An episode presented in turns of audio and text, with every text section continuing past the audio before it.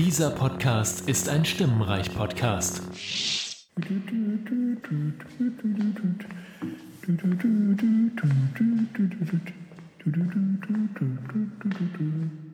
there. This is where the fun begins.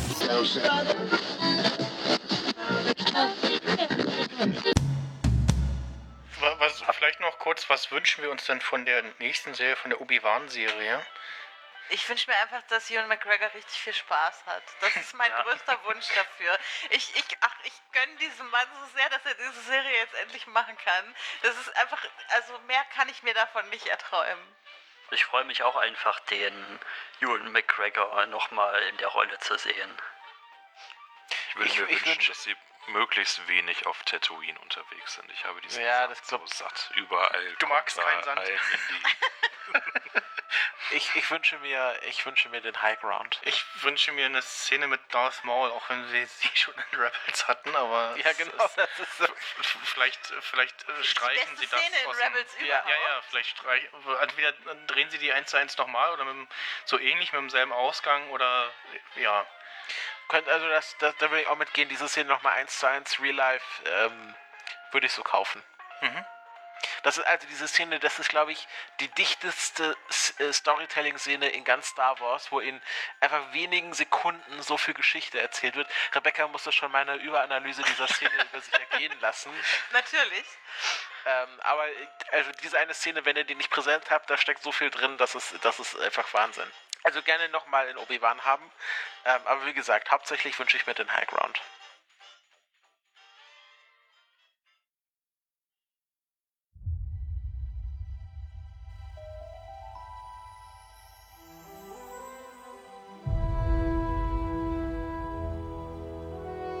The fight is done. We lost.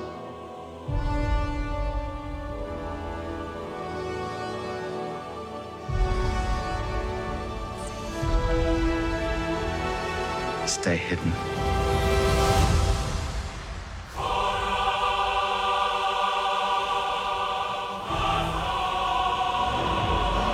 the key to hunting Jedi is patience.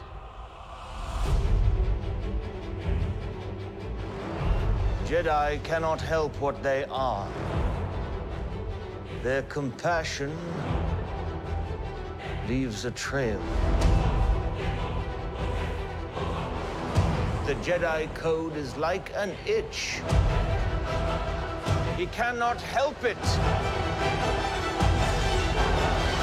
Where is he?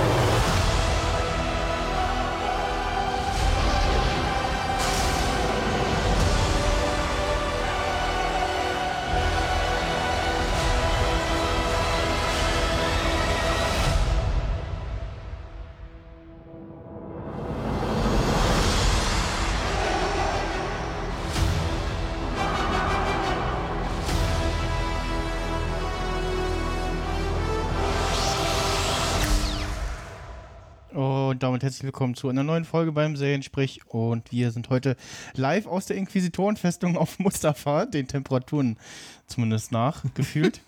Und ich begrüße zu diesem Podcast zur Obi-Wan-Serie heute die Becky. Moin Jur in die Runde. Und wieder mal in dieser Runde dabei die Elle. Hallo. Und auch der Ehemann von der Becky ist dabei. Hello there. Und der Ralf ist auch am Start. Einen wunderschönen guten Abend. Ja, und äh, Erik setzt aus, aus Gründen. Aber ja, äh, wir haben äh, würdigen Ersatz gefunden. und ähm, ja, äh, zu Beginn, äh, wie geht's euch denn so? Allgemein, ganz kurz. Ist warm. Ja. Ja, Ab, ja, aber das, äh, damit müssen wir ja leben in den nächsten Jahren auf diesem Planeten. Von daher, ja, nö, sonst eigentlich ganz gut. Also, äh, ich hab Bock heute Abend hier, mich mit euch Ja, zu ja. fetzen. ich freue mich auch. äh, in einer Woche ist Podstock, freue ich mich auch drauf. Da gibt's auch wieder jede Menge schöne Podcasts. Und ja, auch ansonsten ist äh, für Star Wars ja, äh, für, für Star Wars-Fans kein schlechtes Jahr, muss man mal so sagen. Und Was die Quantität angeht. ja, ja genau, was, Ja, was die, was die, was die die, die, Menge an Output äh, angeht. Und äh, ja, über was, äh, was sonst noch so kommt, kommt äh, dieses Jahr und nächstes Jahr reden wir später nochmal kurz, aber äh, wir wollen uns heute gesamtheitlich äh, mal auf die Obi-Wan Kenobi-Serie stürzen, die heiß erwartet wurde und ja, wie wir inzwischen auch offiziell äh, bestätigt haben, äh, ja, ursprünglich einer der Spin-off-Filme, vermutlich der dritte Spin-off-Film sein sollte und auch schon in Arbeit waren. Äh, ob tatsächlich das, was wir jetzt als Serie bekommen haben, auch so inhaltlich äh, gleich ist mit dem Film, also ob das so handlungstechnisch auch der Film werden sollte, das ja, wissen wir nicht. Vielleicht erfahren wir es noch irgendwann, vielleicht auch nicht. Und ja, ähm, wie waren denn so nach den ersten paar Trailern so eure Erwartungen an die Serie?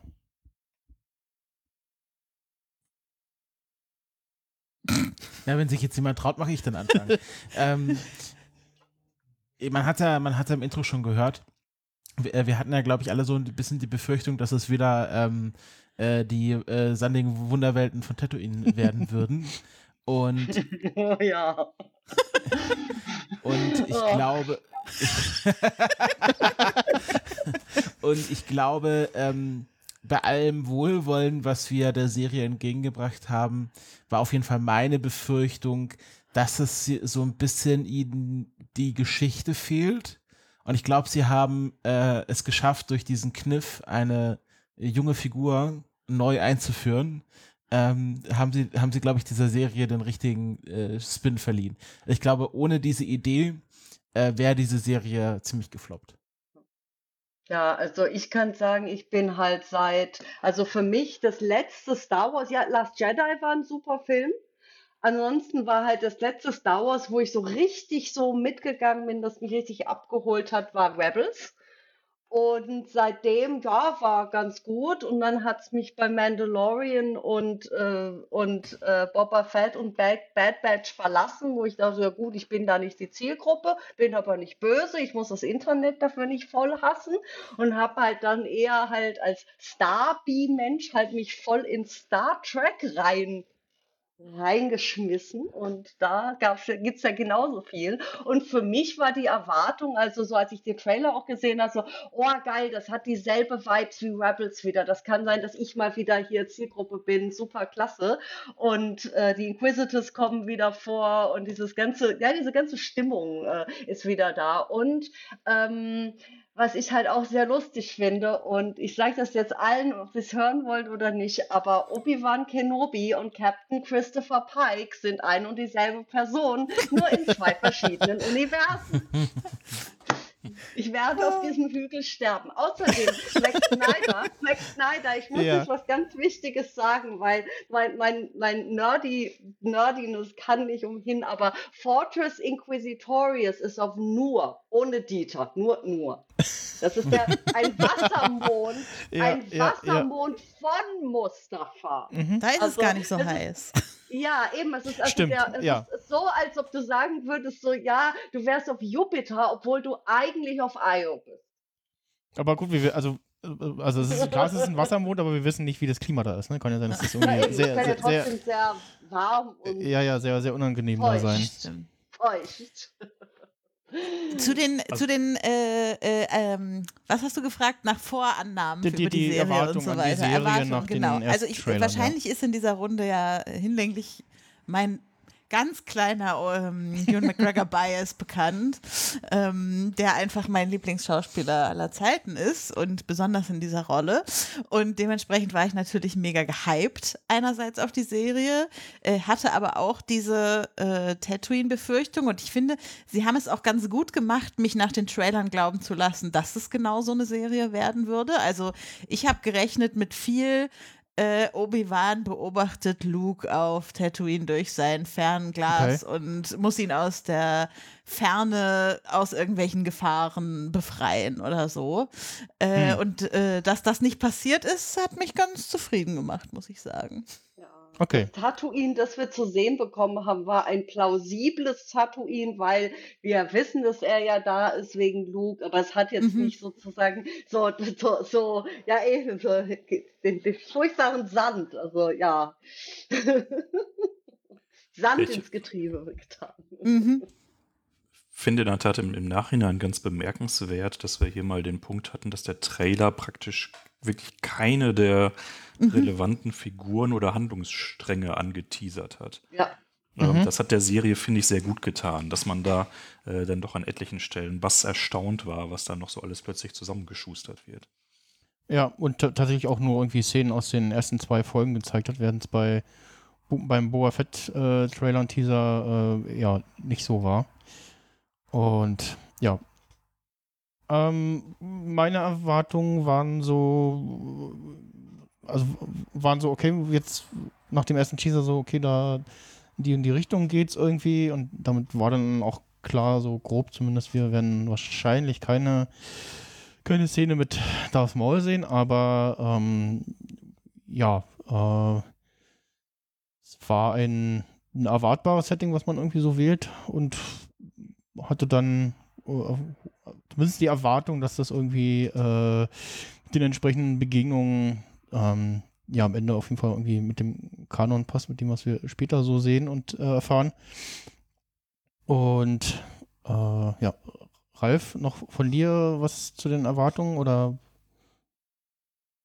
Äh, Habe ich ja gerade eben schon gesagt. Okay, gut. Ähm, dann ja, können wir doch mal äh, so langsam einsteigen. Ähm, und äh, also wir haben wieder ein, ein, äh, ein bisschen vorbereitet und so Not- Notizen gemacht, auf die wir uns äh, ein bisschen stürzen. Äh, ich werde auch äh, fleißig äh, Links und so in die Shownotes setzen und hier auch versuchen, Kapitelmarken zu machen. Ähm, womit wollen wir anfangen? So generell mit den Figuren oder? Naja. Wollen wir nicht erstmal, also damit wir wissen, auf welchem, mit, mit welcher, äh, mit welcher Fausthöhe so. wir hier kämpfen müssen heute, würde ich schon gerne grob wissen, ob ihr ganz zufrieden seid mit dem, was ihr jetzt gesehen habt oder eher nicht oder ob sich das verändert hat während der Ja, Serie. ja. Also wenigstens schon mal so, so ein Glimpse in eure Einschätzung. Ihr müsst jetzt noch nicht alles sagen, wie ihr es fandet, Ja, ich äh, bin zufrieden, finde die Serie ist äh, von der Inszenierung her unter ihren Möglichkeiten und Erwartungen geblieben, aber die letzte Folge hat mich emotional so sehr abgeholt wie schon lange nichts mehr. Mhm. Die anderen? Also ja, ich bin also sehr. ich fand, ja. Nö, mach du. Okay, äh, also ich muss sagen, äh, es hat also meine Erwartungen, also Erwartungen oder sagen wir so, so, so Hoffnungen, die ich reingesetzt habe, zarten Hoffnungen, dass es also so diesen Rebels-Vibe haben würde, den ich sehr mochte, hatte erfüllt. Es gab so ein, zwei Längen, so ein paar Sachen, wo ich dachte so, ja, das hätte jetzt irgendwie vielleicht, war ein bisschen langweilig, wie auch immer, aber es gibt's ja überall, das ist Meckern auf hohem Niveau. Ansonsten gab's halt einige Dinge da drin, die ich schon länger in Star Wars endlich sehen wollte und die ich gekriegt habe. Und ich das gefühlt habe, so, yay, genial. Und dann Storyline, die, diese spezifische Sache, wundervoll. Also ich bin sehr äh, zweigespalten. Ist man, glaube ich, immer, wenn man gespalten ist. Ähm, auf der einen Seite finde ich, wir auch viel, drei gespalten sein oder vier gespalten sein. ähm, auf der anderen Seite haben wir viel mehr bekommen, als man vielleicht so im Vorhinein erwartet hatte und auch interessantere Dinge bekommen, die man, als Ja. man vielleicht äh, erhoffen konnte. Also so für den Star Wars Lore, finde ich, wurde jetzt doch echt noch so einiges geboten und was, was so an, an Charakteren und Figuren noch so ausgespielt wurde. Und auf der anderen Seite, finde ich aber, leidet das Ganze unter einem wirklich verstörenden Maß an mangelnder Qualitätskontrolle. Also ich äh, kann mich selten an irgendetwas im Prime-Fernsehen erinnern, was solche Qualitätssprünge innerhalb von Sekunden, Minuten, Einstellungen Mhm. hat, von Mhm. Laientheater bis hin zu Shakespeare. Und ähm, da bin ich ein bisschen ratlos, wie das bei so einem Multimilliarden-Dollar-Franchise passieren kann und werden wir ja vielleicht noch drüber B reden. Bist, bist du nicht Mhm. allein, glaube ich. Christopher? Ja, also ich bin, also wie bei allen Sachen fand ich jetzt ähm, überhaupt, also überhaupt nichts an dieser Serie ähm, schlimm oder wo ich äh, mäkeln würde. Ich fand sogar ganz gut, dass sie sie vielleicht so ein bisschen zurückgenommen haben und nicht dieses äh, epische Spektakel gemacht haben, wie man es vielleicht von einem Episode 3 Obi-Wan gewohnt wäre sondern dass es mehr so eine introspektive Serie war, die sich sehr viel damit auseinandergesetzt hat, was Obi-Wan fühlt und wie er so drauf ist und es sehr viele Szenen gab, wo man einf die einfach nur dafür da waren, um seine innere Gefühlswelt zu zeigen.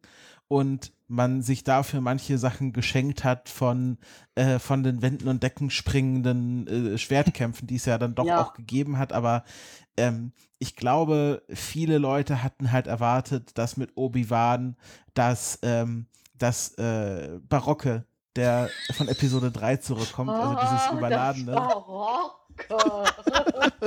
Wow, sehr gut. Das, das barocke CGI von Episode 3 würde ich es Ja. nennen.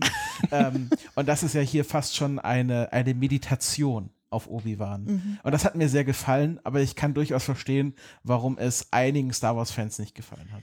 Na, dann kann ich ja meine Faustabwehr hier wieder runternehmen. Ich dachte schon, ich muss das hier heute mit meinen Fäusten gegen euch verteidigen, äh, weil sehr viele Leute in meinem Umfeld irgendwie sehr negativ über diese Serie geschrieben haben. Und ich, ich muss es sagen, bin richtig in Love.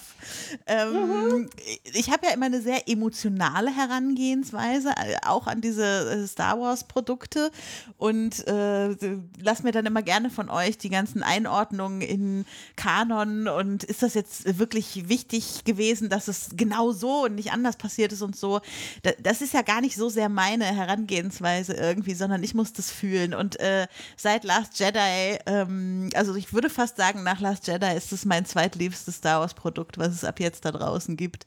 Äh, ich muss es natürlich noch ein, zwei Mal schauen, um das zu bestätigen, aber ich bin, ich, bin- ich finde es schon ziemlich geil. Ja, ich habe natürlich auch zwei, drei kleine Kritikpunkte, aber über die sprechen wir dann später. Ja, ich habe mal so auf Meta-Ebene, es ist keine Kritik, sondern es geht mehr so eine, so eine Frage, die ich mir selbst stelle. Und zwar, wir wissen ja, die, wie Star Wars oder auch Star Trek und so weiter, du sagst es ja das Wort Produkt, das hat es mir eben wieder diese Gedanken in Erinnerung gerufen, Becky. Und zwar, äh, habe ich irgendwie gedacht, so ja, es ist natürlich klar Corporate Media, wie man auf amerikanisch-englisch so schön sagt, also von großen Firmen produzierte Medien und Konzernen. Äh, aber andererseits ist es ja trotzdem Kultur. Und es sind ja Dinge, die äh, auch sehr viele kreative Leute dahinter stecken und so weiter. Und auch das Wort Franchise. Ich versuche das mittlerweile selbst für mich, das ist nur etwas, ich rede jetzt nur von mir und nicht äh, präspektiv, sondern ich möchte noch wissen, was ihr dazu denkt. Äh, spreche ich halt eher einfach von Universen oder halt so, äh, ja, Erzähluniversen und spreche dann halt intern halt von den einzelnen, sei Serie, Bücher, Film, das sind Inszenierungen oder halt Geschichten. Wie findet ihr das? Weil für mich, ich möchte das Kultur trotzdem, also versuche ich verbal aus dieser Corporate-Sache rauszunehmen, obwohl ich weiß, dass es das ist. Aber es ist für mich so eine Art, ja, ein bewusstes Rausnehmen, ein bewusstes Kontextualisieren, dass wir es trotzdem mit Kultur zu tun haben. Gleich hier die ganz großen Metathemen am Anfang. Ja, Nicht schlecht. ich weiß, das war eine Bombe, ich weiß. Im Hintergrund scrolle ich gerade durch unser Sendungsdokument und gucke, wo ich überall Produkte geschrieben habe. Das ist nicht schlimm. Ist keine Kritik, es geht wirklich nur darum, Ich dass weiß ich mir halt doch. dazu Gedanken Ja, mache. ja, ja. Das ist alles. Also ich finde das ganz spannend. Ähm, ich ziehe mal da ein anderes äh, Disney-Produkt mit rein, nämlich Frozen. Da hatten Oh wir jetzt ja. erst nämlich neulich drüber gesprochen. Das ist eine kleine Abschweifung, aber ich werde mich in Grenzen halten. Mhm. ähm, dass Frozen als Kulturerzeugnis ja einen unheimlich ähm, wichtigen Impact hatte auf äh, die gesamte Kultur um sich herum. Also man kann nicht von der Hand weisen, dass Frozen mit einem Film eine ganze Generation geprägt hat.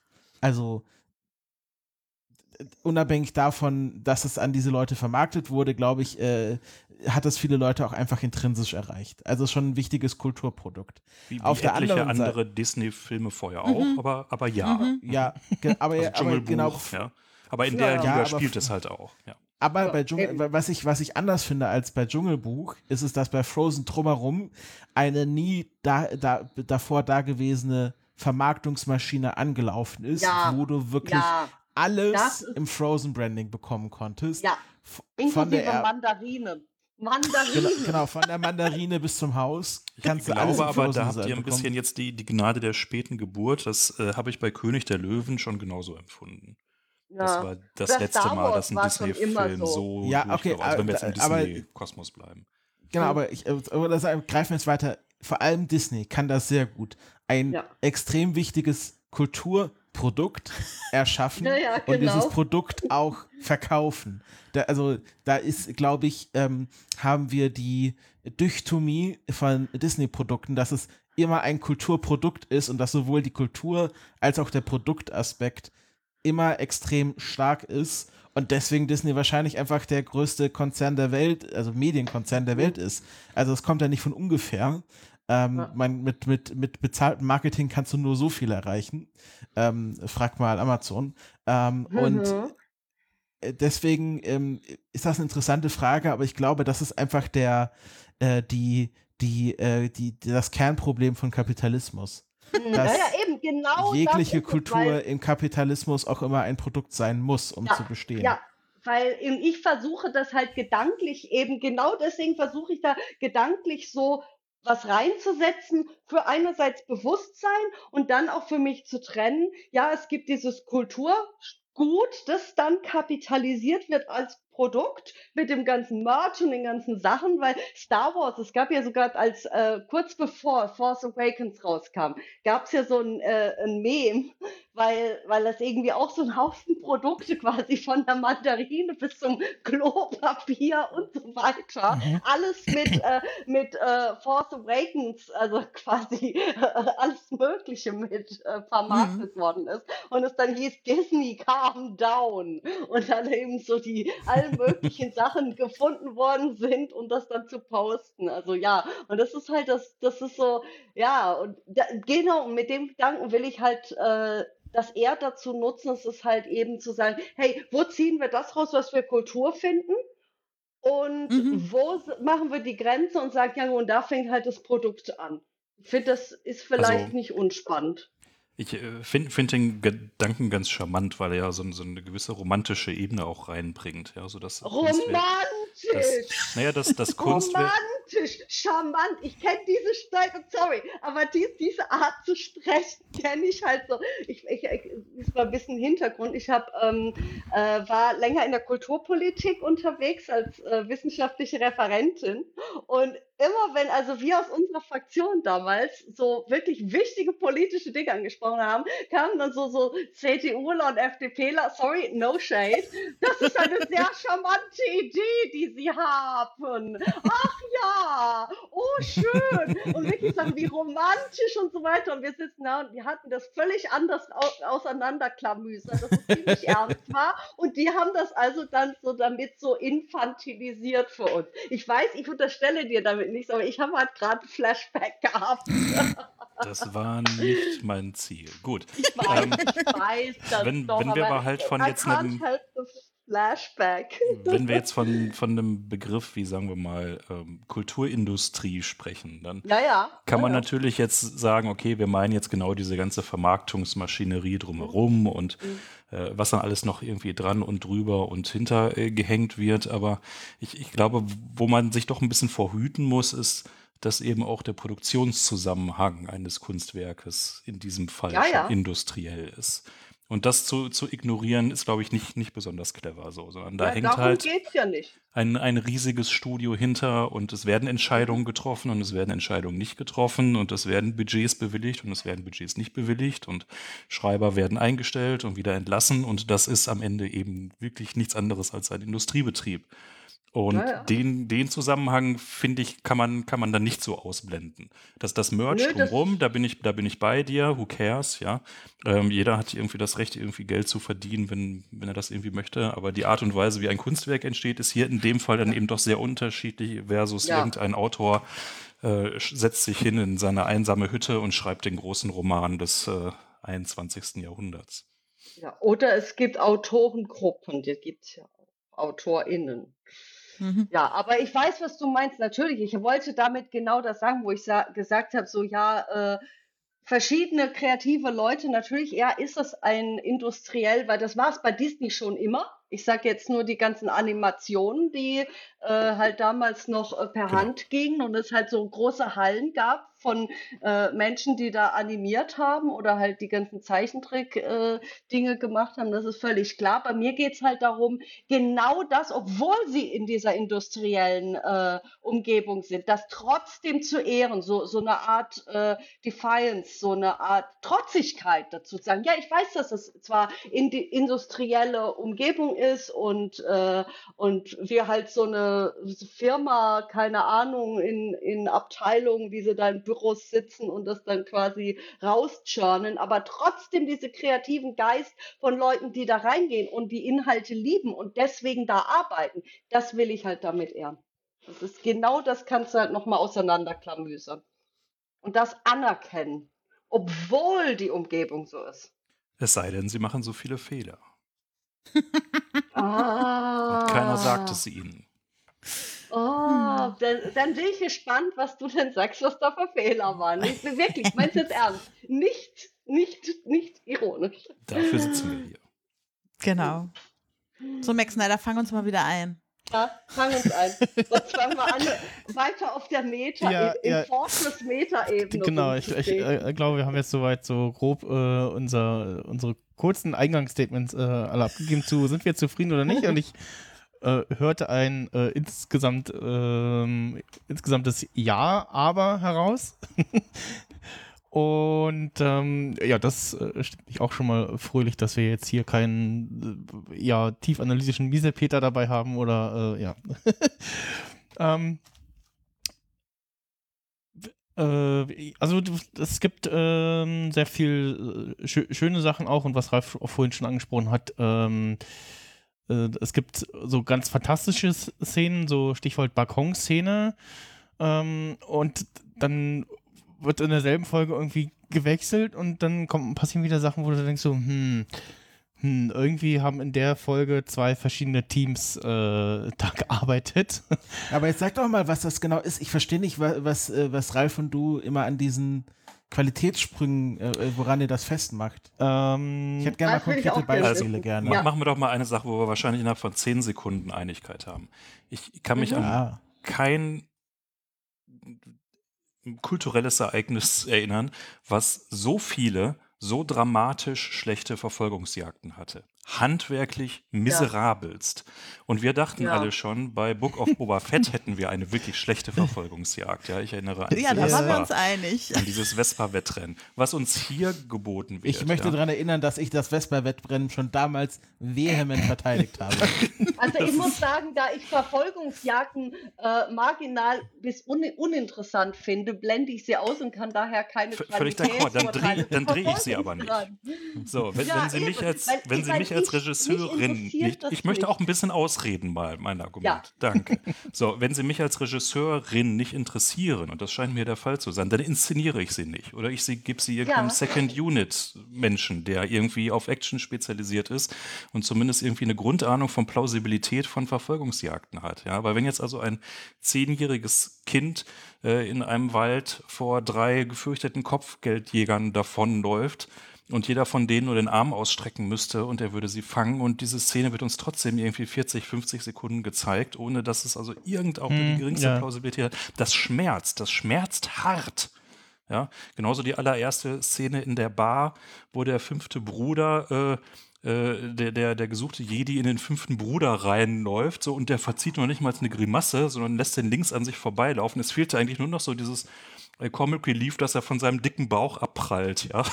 und der trotzdem nicht gefangen wird. So. Und wir können jetzt also wirklich, es, es gab, glaube ich, irgendwie vier oder fünf Verfolgungsjagden-Szenen und Alle sind schlecht. Handwerklich richtig, richtig schlecht.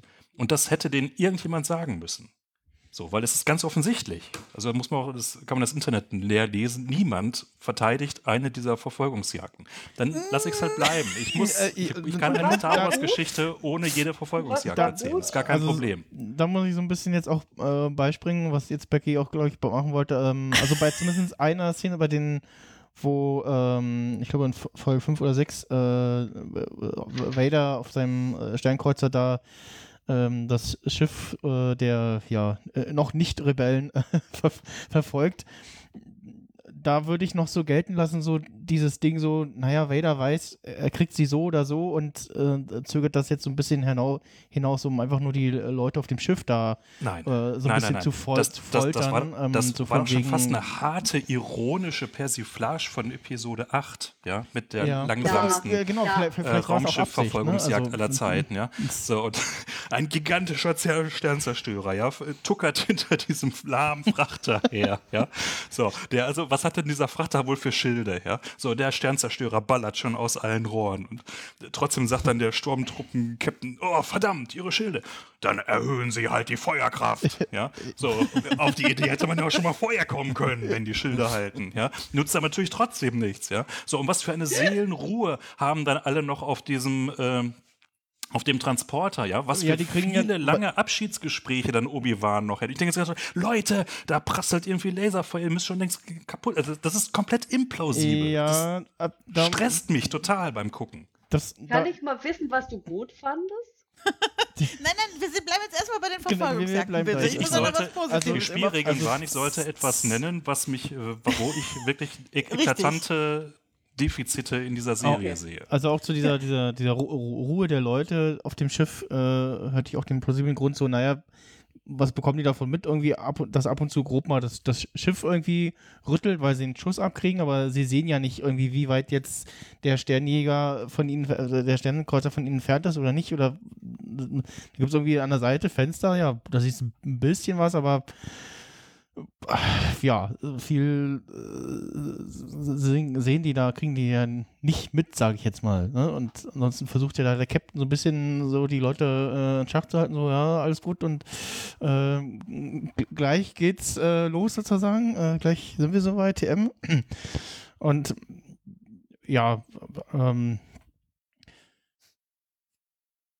Das findest du jetzt gut oder das Äh, findest du einfach in Ordnung? Ja, ich, also ich, das fand ich so, ja, kann man irgendwie unter, ja, geht so buchen. Also was ich, Mhm. ich fand es aber trotzdem komisch irgendwie, dass, dass es so lange ist oder dass man zumindest nicht irgendwie ein paar, statt der Sternzerstörer da irgendwie versucht, auf dieses kleine oder nicht ganz so kleine Ziel zu ballern. Warum nicht äh, eine der zahlreichen T-Jäger oder so äh, da aus der Bucht äh, losgelassen wird.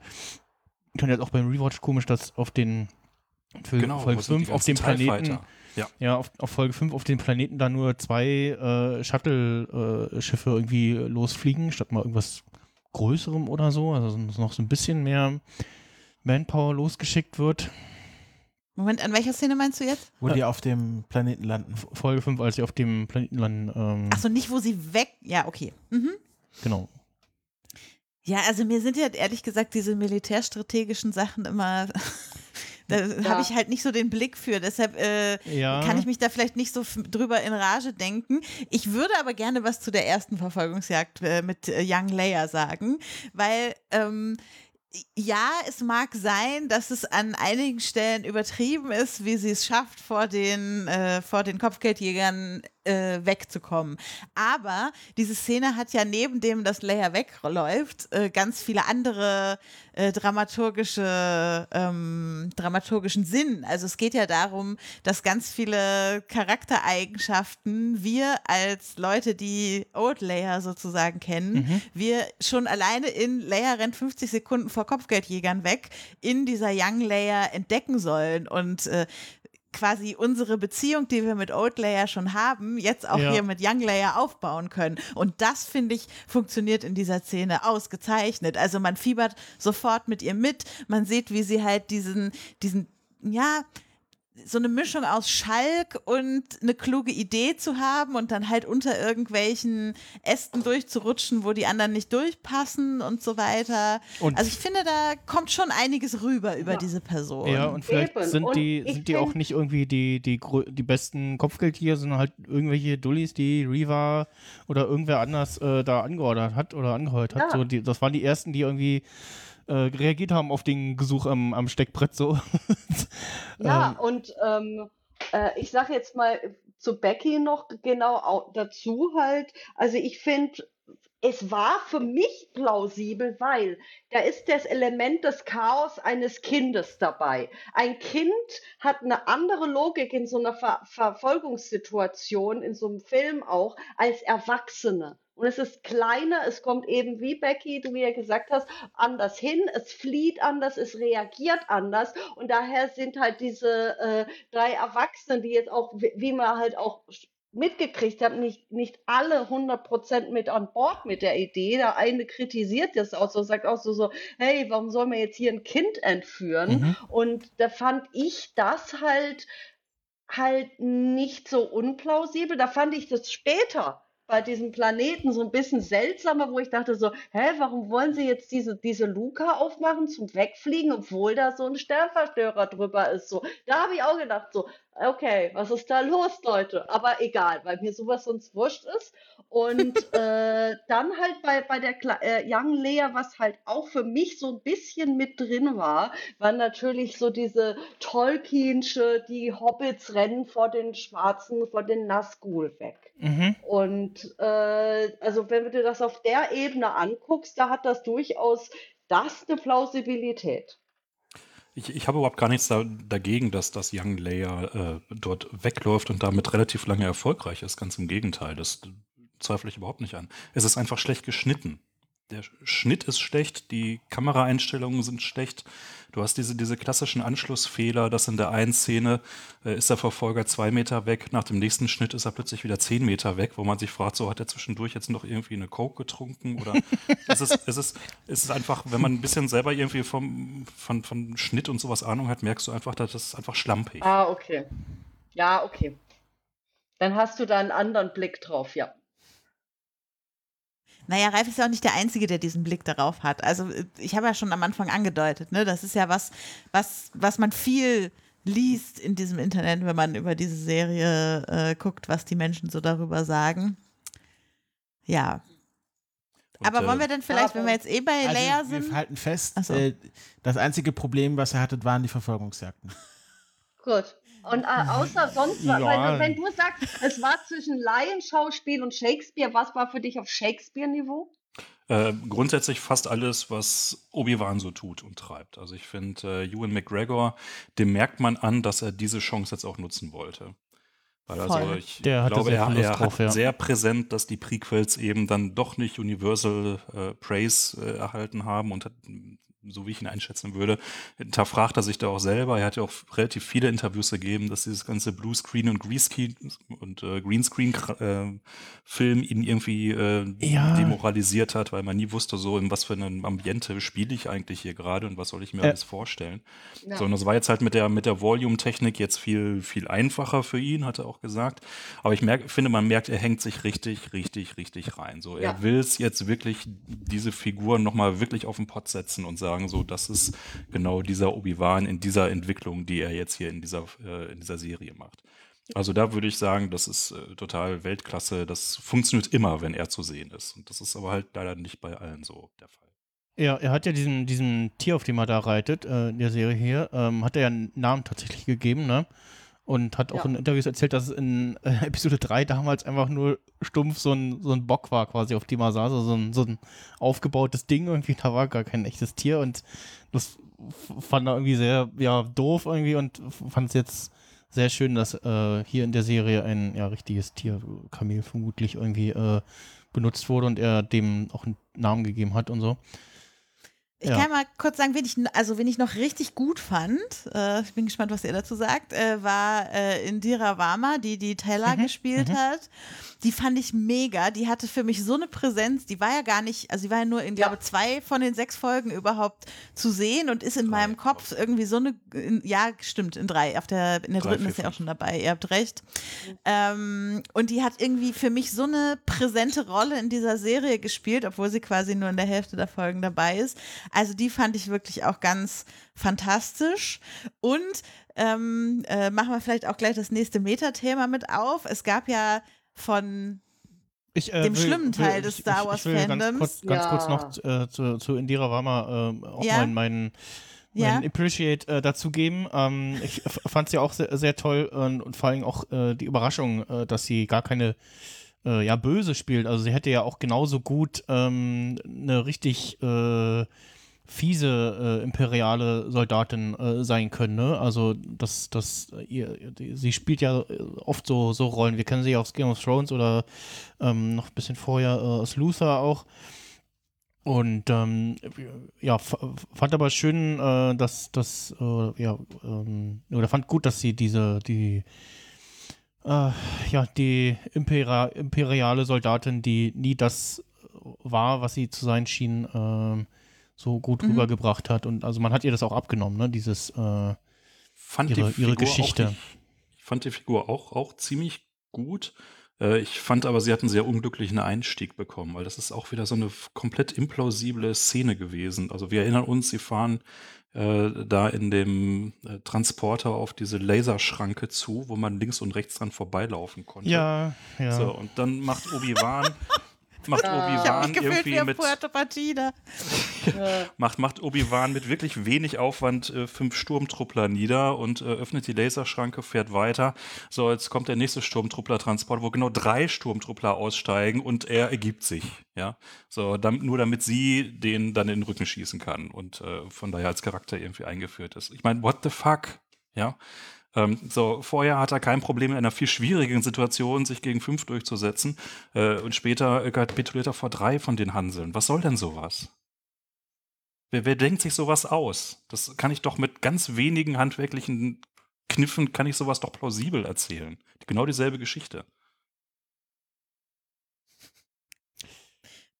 Und jetzt sagt nicht, Man das ist kann halt so schlechte- Militärtechnik. Das ist äh, Nee, man kann nichts dagegen Ja. sagen, was du sagst, Ralf, aber es ist halt was, was mir nicht auffällt beim Gucken. Ja.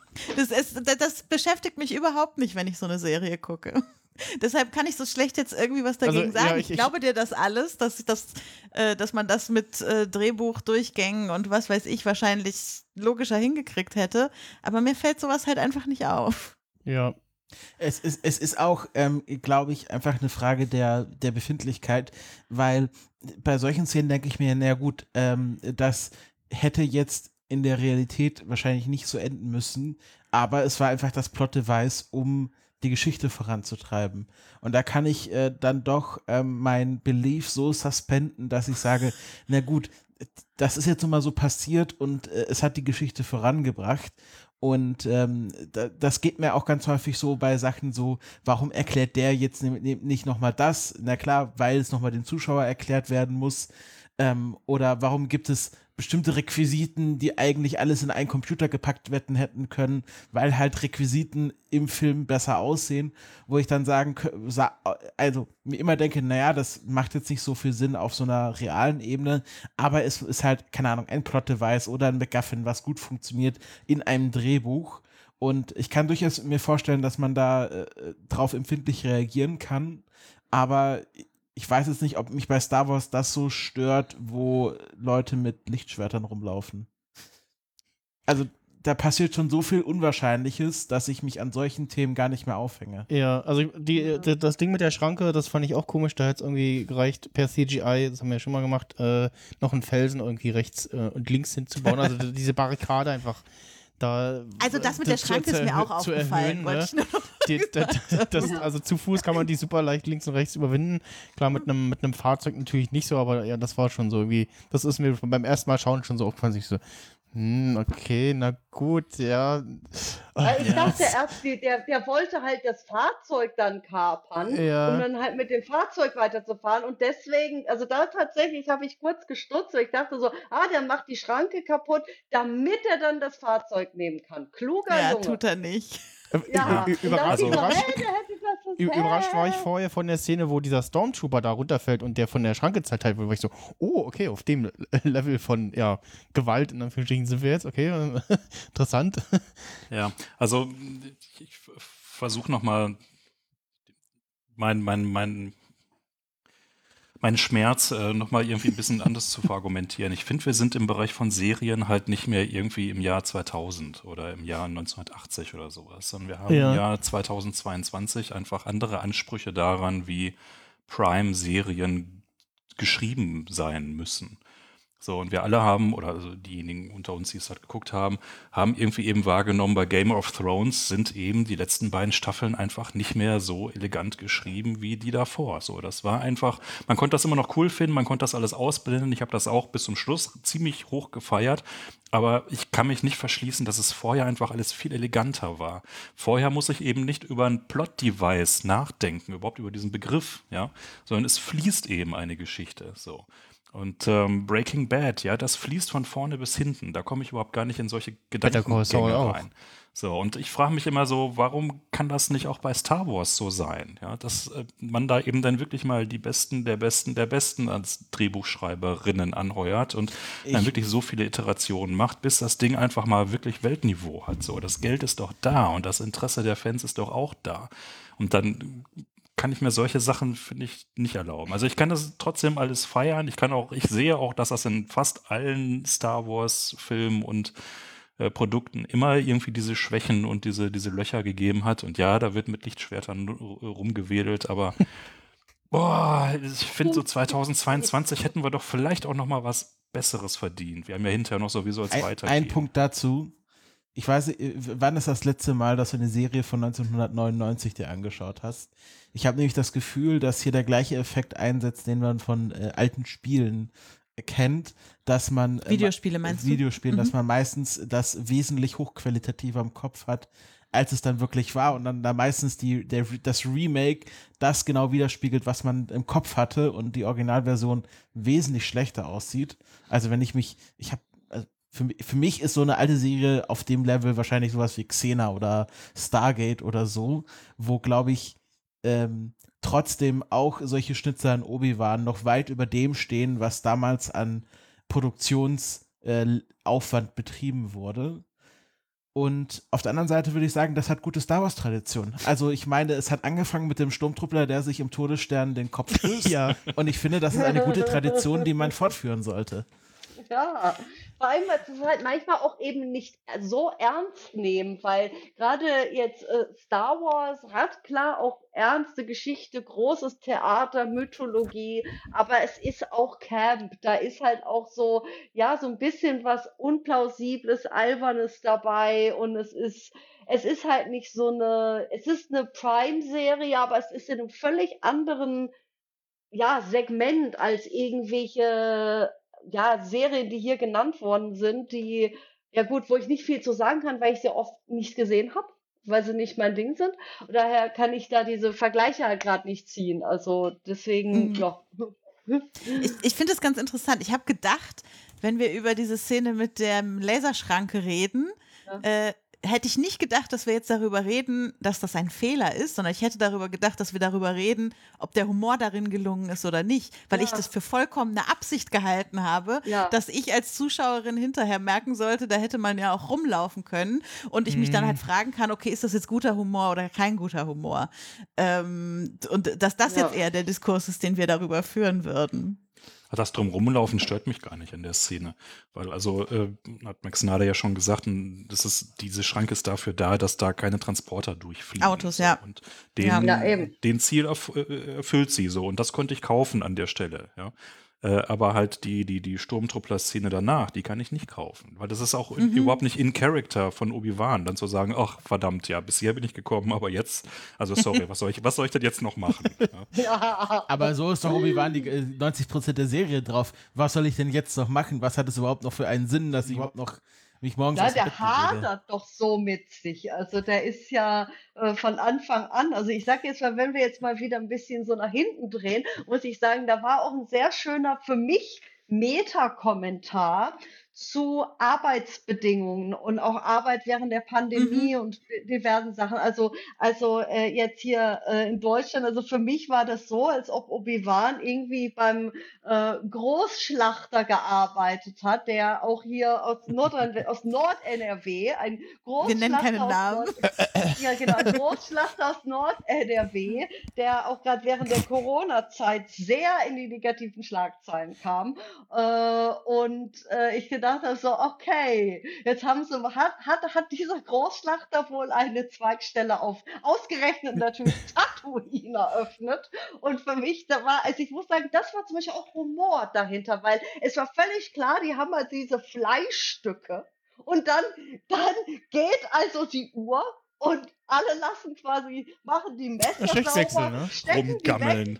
weg, und dann gammelt dieses Fleisch da drum. Und das war für mich halt natürlich etwas, was jetzt nicht so groß plausibel wäre. Natürlich müssten sie das Fleisch wegräumen und erstmals, bis diese Teil Fleisch verarbeitet ist, erstmals fertig und dann ist die Schicht fertig oder es kommt halt ein Schichtwechsel und andere Leute kommen dann rein. Und für mich war das ganz klar so fast komödisch, so, hin, so Hintergrundcomedy. Ja. Das ist sowas, was ich jetzt, gehe ich mal ein bisschen ins Interkulturelle rein. Ich äh, habe ja, ähm, bin ja deutsch-britisch und gerade im Britischen und manchmal kommt das auch im, in Amiland raus äh, und ich, ich, ich sehe schon, weil es halt auch, äh, ja, McGregor, Brite, war auch äh, Executive Producer davon und diese Szenen, auch mit dem, mit dem, äh, so wie Becky das liest, mit, mit, mit der äh, Schranke oder halt dieser, dieser Fleischfabrik, war halt dieses typische englische understated Background-Humor, der nicht für, ähm, fürs Schenkelklopfen da ist, sondern der eher so skurrile, fast bizarre oder ja, so leicht kritisch oder Dinge einfach so, so, so albern darstellen, dass irgendwie klar wird, boah, warum sind diese Dinge, wie sie sind? Das sind so kleine Kommentare, die da drin sind, die so, so dieses, diese, diese, ja, wie würde ich sagen, so Tapetenhumor, also Ta Humortapete. Das, in Deutschland kennt man das nicht oft so gut. Das ist halt, also wie ich es wahrnehme. Dass wenn ich so solche Witze wahrnehme, dass es meistens nicht aus dem deutschen Raum kommt. Und ich, ich vermute jetzt mal, dass, äh, also ja klar, dass es halt vielleicht etwas ist, das nicht so ein Thing ist, dass einem das auffällt, dass es dann anders gelesen wird. Ganz Was kurz, m- äh, was, für ein, was für ein Vieh war das eigentlich, was da zerschlachtet Ja, wird? das war ein, ähm, war also das, ich war das ein. Spaceball? Oder? Ja, das war, glaube ich, nicht so einer dieser Space Whales. Äh, jetzt fällt mir der Name von denen nicht mehr ein. Aber es könnte auch irgendwie, also es gab so, ähm, gab, ähm, wie heißt es wieder, Spekulationen, dass es also dieses Tier wie halt so ein Sandwal oder so ein Sandfisch sein Ja, könnte. wie die, den, den wir der- in Mando gesehen haben. Da. Genau, die halt, die halt weiter sozusagen äh, Weiterentwicklung sind von ehemaligen Meerestieren, als Tatooine vielleicht auch mal ein Meeresplanet war oder Meere hatte. Und dass das wahrscheinlich so ein bisschen wie so Sandwürmer halt durch die Sande, dass es quasi so Sandwale gibt und davon eben dieses Tier halt geschlachtet, ausgenommen und das Fleisch industriell in praller Sonne unter kleinen Sonnendächern von äh, irgendwelchen armen Leuten auseinandergenommen und ja. Vor allem Also dieses was- ständige, so diese mehrere Tage hintereinander und du siehst halt immer, die Schicht geht zu Ende, Obi-Wan packt ein, schneidet ein Stückchen ab, niemand sieht es und gibt es dann seinem O- O- OP oder EOP Hm, heißen die EOP, Tiere, ja. Reittier. Aber, EOP, genau. Also, also die Szene, die, die hat mich nachhaltig beschäftigt. Also, ne, Ja. wie du ja schon richtig sagst, so an, nach jeder Schicht packt er seinem Viech noch einen Batzen mit ein. Ja? Ist das eigentlich Teil seines Vertrages oder sind da einfach die auch gedacht. Sicherheitsvorkehrungen so ultra lasch?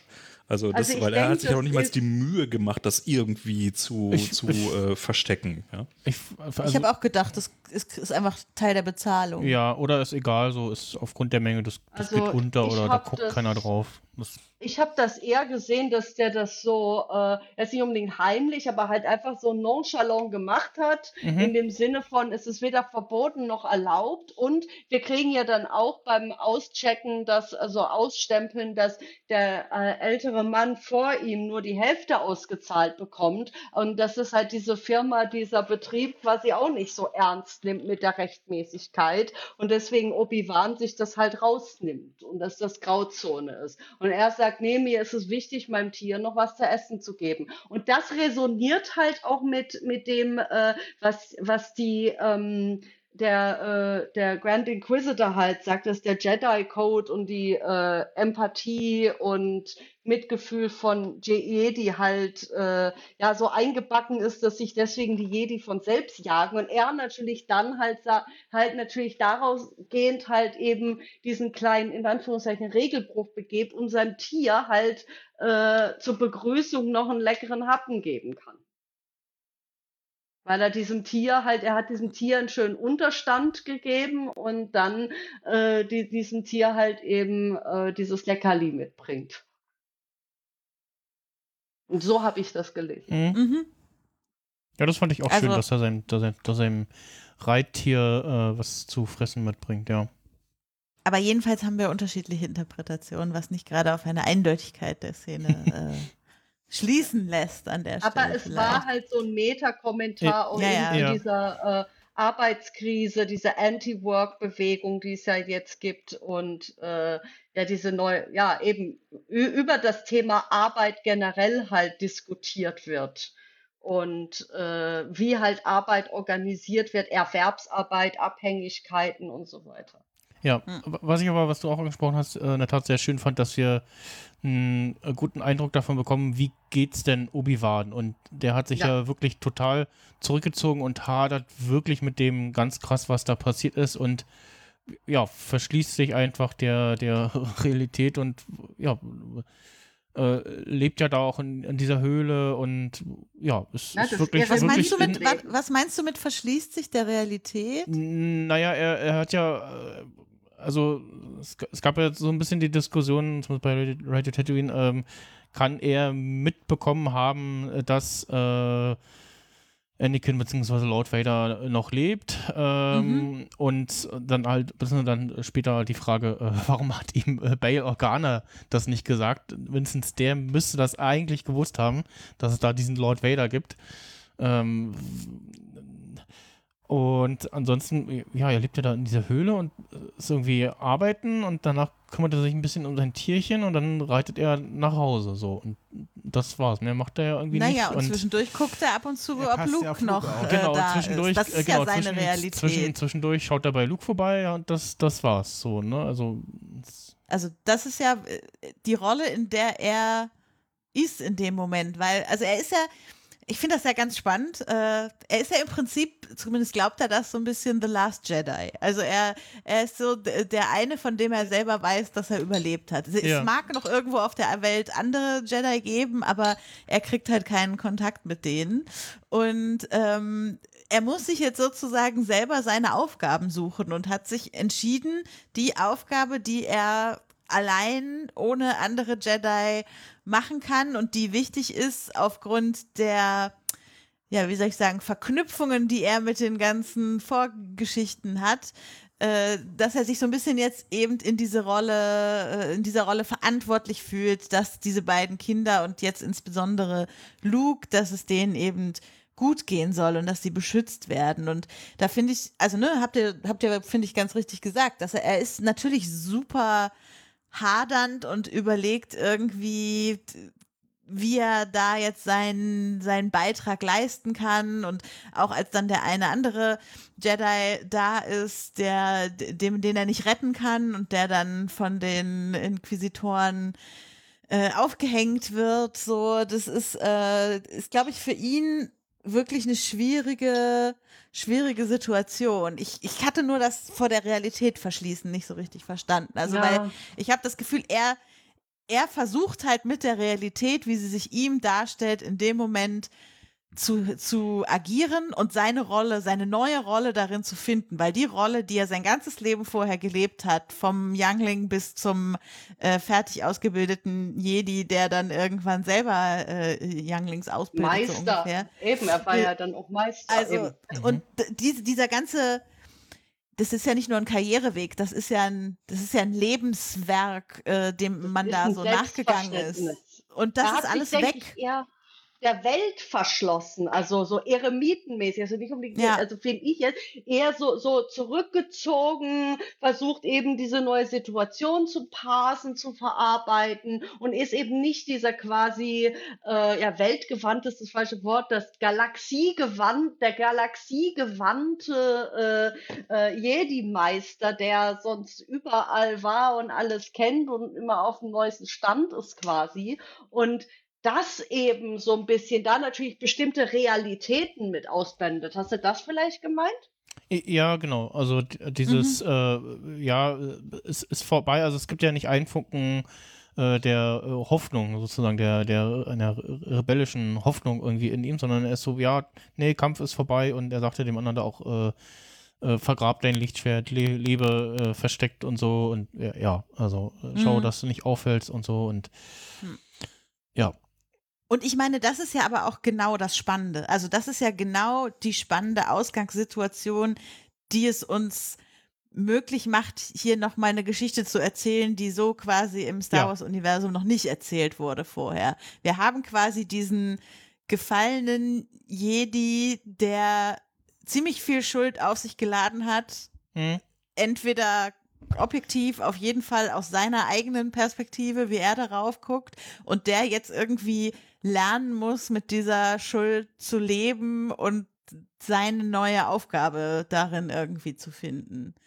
Also deshalb, wenn mich jetzt Leute, die die Serie noch nicht geguckt haben, mit einem Wort fragen würden oder mit einem Konzept fragen würden, worum geht's denn in der Serie, würde ich immer sagen, es geht um Schuld, weil ich glaube, dass das das das prägende Thema ist, was wir eben durch Obi-Wan hier durchgetragen bekommen durch die Serie. Eben seine eigene Schuld, die er auf sich geladen hat, ähm, die Schuld von Anakin slash Vader auf der anderen Seite und äh, das wäre so mein einziger Kritikpunkt, den ich an der Serie habe, die Schuld der Jedi im Allgemeinen, die nicht so ausführlich verhandelt Ja. wird wie die individuelle Schuld Genau. jeweils. Schuld von Riva spielt auch Mhm. eine Rolle. Ja, Spielt auch was- eine Rolle, genau. Was wir leider nicht, was, was hier auch super reingepasst hätte noch, äh, wofür man sich hätte Zeit nehmen müssen, die Wahrnehmung der Jedi in der Republik, ne? Also hat sich irgendwie, äh, also die Wahrnehmung der Republik, äh, der normalen, äh, der Normalbürger ist irgendwie, die Jedi haben die äh, Republik verraten und ja, die Sturmtruppen, äh, die, die Klonkrieger haben sie alle abgemetzelt und jetzt haben wir halt den, den imperialen äh, Frieden sozusagen und dass man so irgendwie mitbekommt, so, wie ist denn jetzt eigentlich das, wenn ich sage, hallo, ich bin ein Jedi, so, ah, da, da ist einer da oder so, hm, ah, ja. Was war denn eigentlich Naja, damals? man oder ja ne, das, das kriegen wir nur so, so grob mit irgendwie und ansonsten ist so die, das, das, was wir mitbekommen haben, ist so, ah, da, da waren mal diese mystischen Jedi und die hatten so Fähigkeiten und aber weiß man nicht mehr so genau. Also wir, äh, die Serie spielt jetzt glaube ich so neun bis zehn Jahre nach Episode 3. Und ja. Ja, Ja, wir genau befinden uns ja hier Jahre. ganz klar in einem Zwischenstadium, äh, wo wir ja in New Hope ja ganz klar diese, also dass selbst im Imperium ähm, das nur noch als äh, Old Religion bezeichnet Mhm. wird, äh, dass äh, hier ähm, in diesem Rat, wo Darth Vader dann den einen versucht zu erwürgen, der dann gesagt hat, das ist ja nur irgendwie deine komische Religion und wir sind jetzt hier das Imperium, wir brauchen das nicht mehr. Mhm. Und was ich ganz spannend fand in Obi-Wan war, dass wir das erste Mal so wirklich äh, äh, Imperial Supporter außerhalb des Apparates gesehen haben. Also Ja. dieser Maulwurf, ähm, Der der, Maulwurf, genau. der ähm, ja äh, anscheinend sehr überzeugt war vom Imperium. Ne, ne, der war so Und- na, nicht überzeugt, aber so, so, ja, so ist das so und auch für mich funktioniert das und ist, ist das alles ja okay damit. und ich habe bisher Das keine, keine schlechte Erfahrung damit gemacht. Also ich habe ihn jetzt nicht so als so, ja, das Imperium und irgendwie so, also so doch, als doch, so doch. Also er hatte halt, er hatte die Fahne an seinem Auto. Ja. Er hat freiwillig den, äh, den Wachleuten dort äh, gesagt, hier schaut euch die mal an, die sind mir irgendwie verdächtig. Das war halt so ein, so ein klassischer Nutznießer, so ein, so ein Gewinner, der anscheinend sehr erfolgreich im Imperium seine Sache durchziehen konnte. Hm, Und das fand ich ja, spannend, weil wir davor halt entweder Rebellen hatten oder Zivilisten, die halt im, unter dem Imperium gelitten haben, aber sich nicht Mhm. groß gegen wehren konnten. Oder wir hatten halt äh, äh, Freunde des Imperiums, die aber dann teilweise, äh, also meistens immer im Apparat mit drin hängen. Also Ja. Sith waren oder irgendwelche Leute in grauen Anzügen oder irgendwelche Sturmtruppler.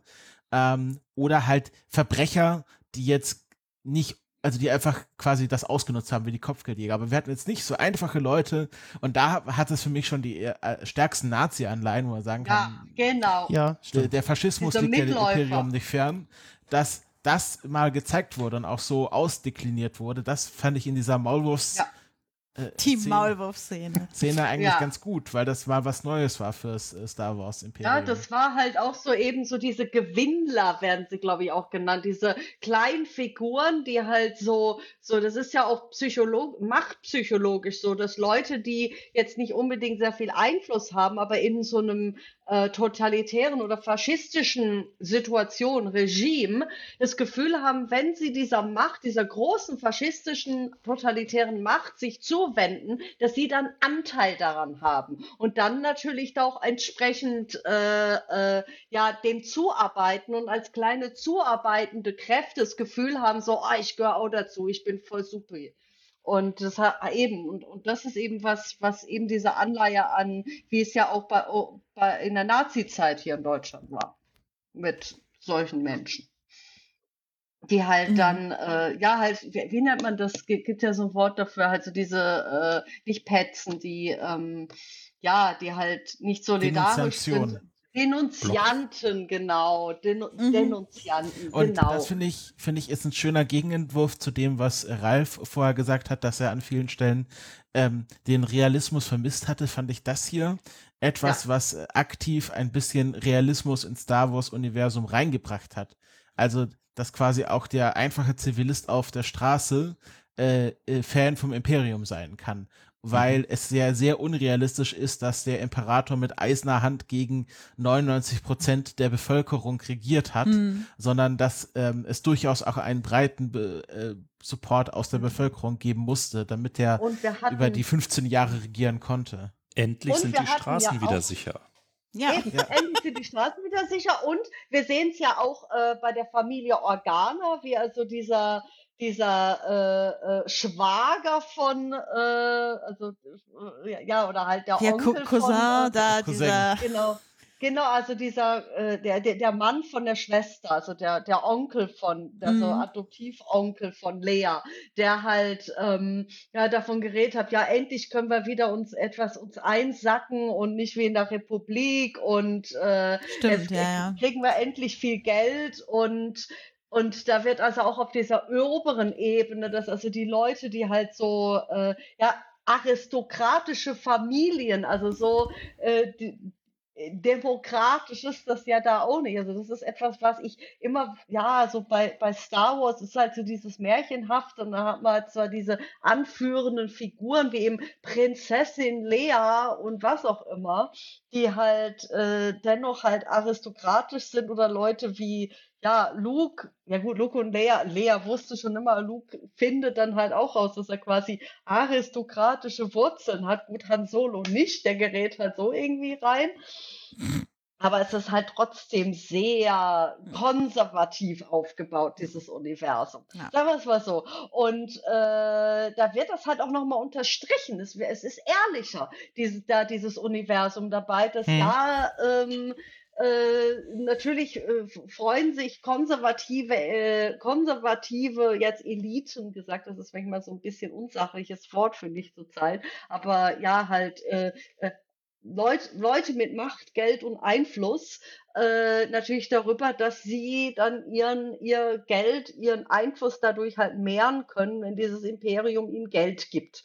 Und äh, da hast du halt dann noch eben die ähm, Äh, jetzt gucke ich hier gerade nochmal nach. Die Thala, genauso hieß die, die ja auch erst ans Imperium geglaubt hat, weil sie dachte, boah, endlich nach dem Chaos der Klonkriege quasi, da, oh, jetzt gibt's ein bisschen Ordnung, da gibt's jetzt was zu tun, da können wir was aufbauen wieder in der, im, äh, in der Galaxis und sie ja dran geglaubt hat und dann davon abgefallen ist, weil sie gesehen hat, was das Imperium wirklich getan hat. Hm. Und das ist eben, diese, da, dieses, diese, das war, ist sehr realistisch.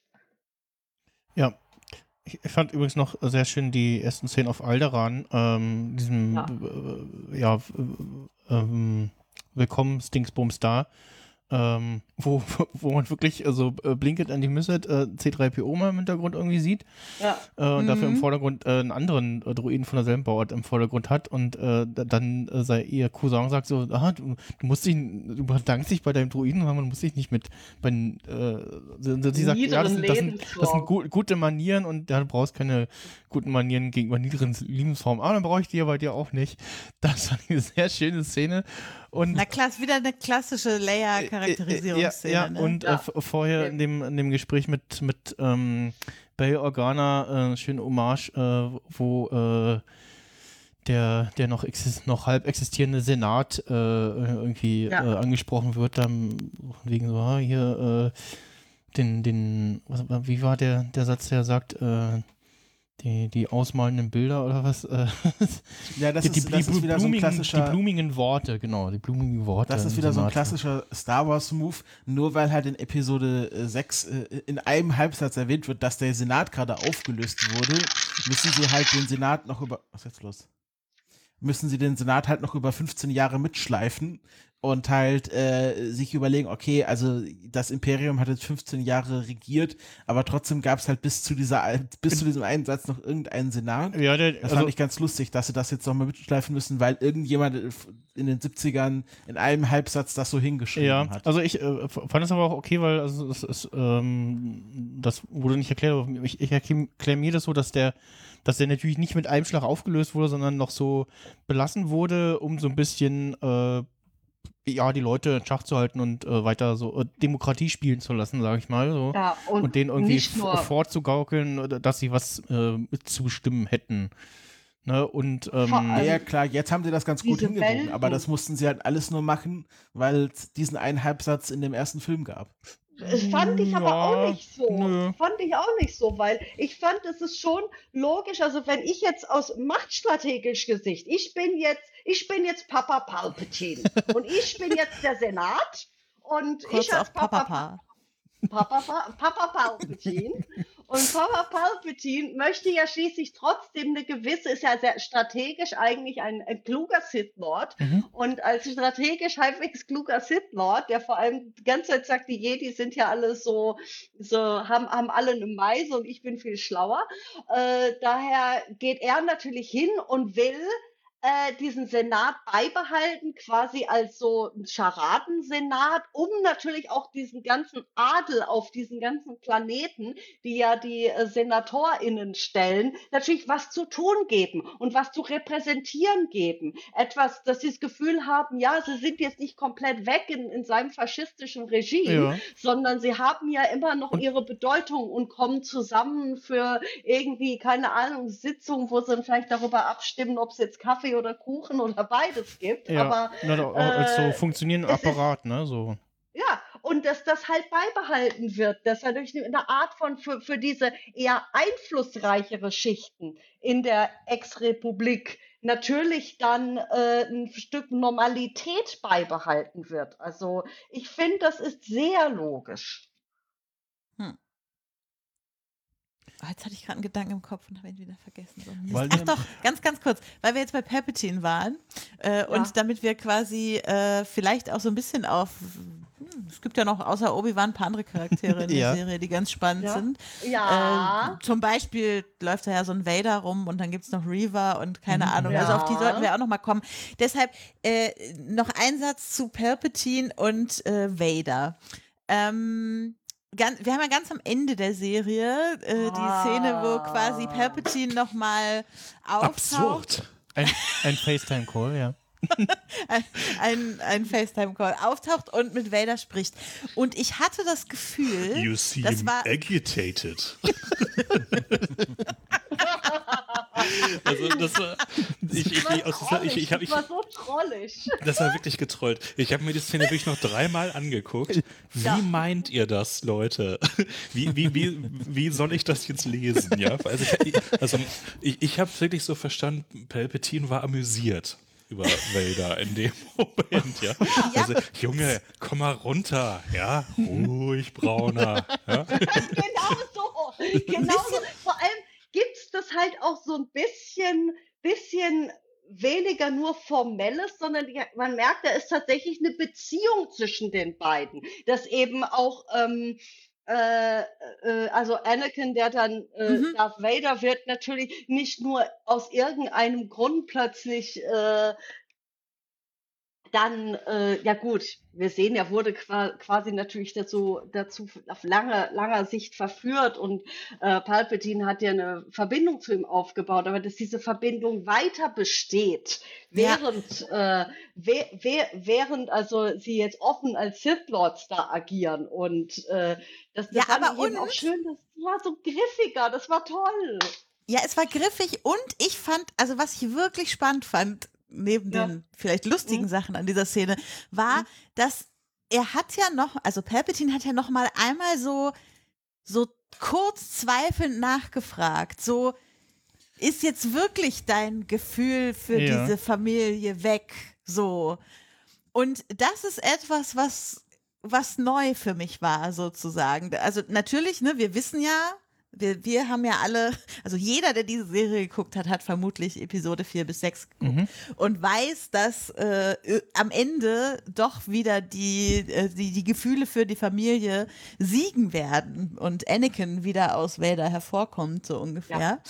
Und ähm, da jetzt wenigstens einmal diesen zwei, dieses zweifelnde Moment bei Palpatine erlebt zu haben. Und ja, Vader bestätigt ihm dann, okay, das ist weg und dann verstehe ich auch in der Beziehung, dass Palpatine sagt, okay, wenn du das jetzt sagst und so, dann glaube ich dir das und dann ist es so und wir Mhm. machen das jetzt zusammen und du bist hier mein Lord Vader. Ähm, aber ich bin froh, dass es einmal dieses zweifelnde Moment Ja. gab, weil sonst hätte Ja. ich Ja. stark an den Führungsqualitäten von Palpatine gezweifelt. Finde ich auch, aber ich finde genau die Szene danach, da vermasseln sie halt wieder, ja. Mhm. So, weil Vader sagt dann aus dem Brustton der Überzeugung, nein, nur du bist Ja, ja. mein Meister, ja. Das War so jeder so, äh, okay, so, und dann diese Kamerafahrt dann raus von, von seinem Zylonen, äh, Bungalow da und dann, dann spielen sie noch den Imperial Bungalow. und dann, und, und dann spielen sie dazu dann noch den imperialen Marsch, ja. Aber Nach Der irgendwie musste halt gefühlt noch mal sechs, kommen. Ja. nach Aber gefühlt sechs Stunden Serie, wo sie äh, kein einziges Classic-Theme irgendwie Ja, mal stimmt. gespielt haben, Aber sondern ausgesprochen mediocre. Jetzt, ich möchte das kurz zu Ende sagen, danke. sondern ausgesprochen mediokre Filmmusik eigentlich an den Start gebracht haben. So, da spielen sie das Theme dann einmal rein, was dann Neues irgendwie auch, völlig ne? deplatziert wirkte, irgendwie so in seiner, in seiner Zitationswucht. Ähm, also, das, ähm, ja, ich, sehe das es, ganz es anders. schmerzt. Ich sehe das völlig anders. Und zwar, ich finde, dass gerade im Kino Star Wars die klassischen Themen so überreizt worden sind, dass diese, diese, diese, ähm, diese musikalische Umgang mit den klassischen Star Wars Themes, den Melodien als äh, Zeiger, dass dies oder das passiert, fast nutzlos geworden sind, sondern dass da nur noch wirklich Produkte, Dinge draus geworden sind. Die wurden verdinglicht. Und hier wurde die Musik halt aufgebaut. Es gab halt eher die Musik im Hintergrund.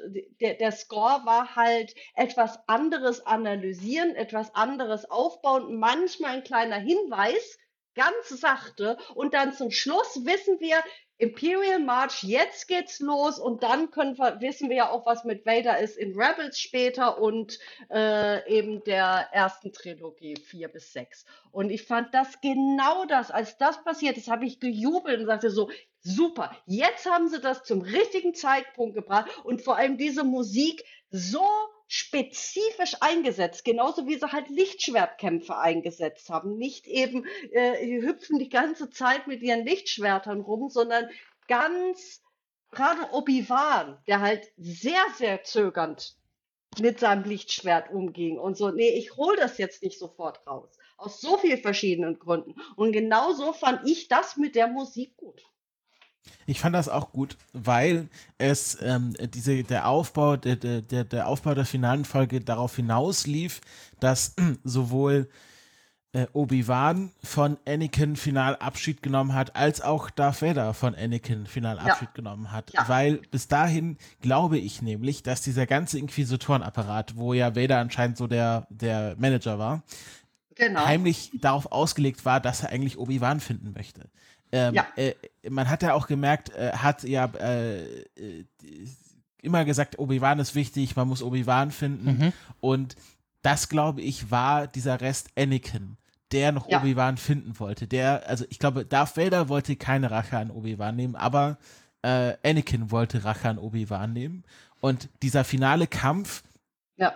hat dazu geführt, dass beide erkannt haben, also vor allem Obi-Wan, okay, es gibt kein Anakin mehr, es ist nur noch Darth Vader. Er verabschiedet sich ja auch und sagt, äh, Goodbye, Darth. Mhm. Das ist ja, Ja. glaube ich, auch wie äh, ihn Obi-Wan in Episode 4 dann anspricht. Ja, Er eben, ja er nur nennt Darth. ihn nur Darth. Genau. Ja, Ja, also weil- hat andere genau, da- Gründe, aber ja, genau. Genau, damals gab es halt noch kein Anakin, aber das ist genau dieser Punkt, wo wir sagen, War hier, elegant eingefangen in der Tat Ja, an der Stelle. auf jeden genau, Fall. hier, hier ist das Ende von Anakin Skywalker quasi wirklich besiegelt und da beginnt quasi der Imperial March. Da Ja. wird er dann zu dem Das- äh, zu, zu Darth Vader 100 Prozent und quasi die Verwandlung, die quasi äh, mit Episode 3 angefangen hat von Darth Vader, von Anakin Skywalker zu Darth Vader, ähm, ist quasi hiermit abgeschlossen und dann setzt der Imperial March ein und sagt, das ist jetzt der Darth Vader, den wir dann auch in Episode 4 treffen. Ja, Eben. ich, ich fand auch, das war ein wicht, wichtiger Moment für die, äh, für die Serie auch und auch für,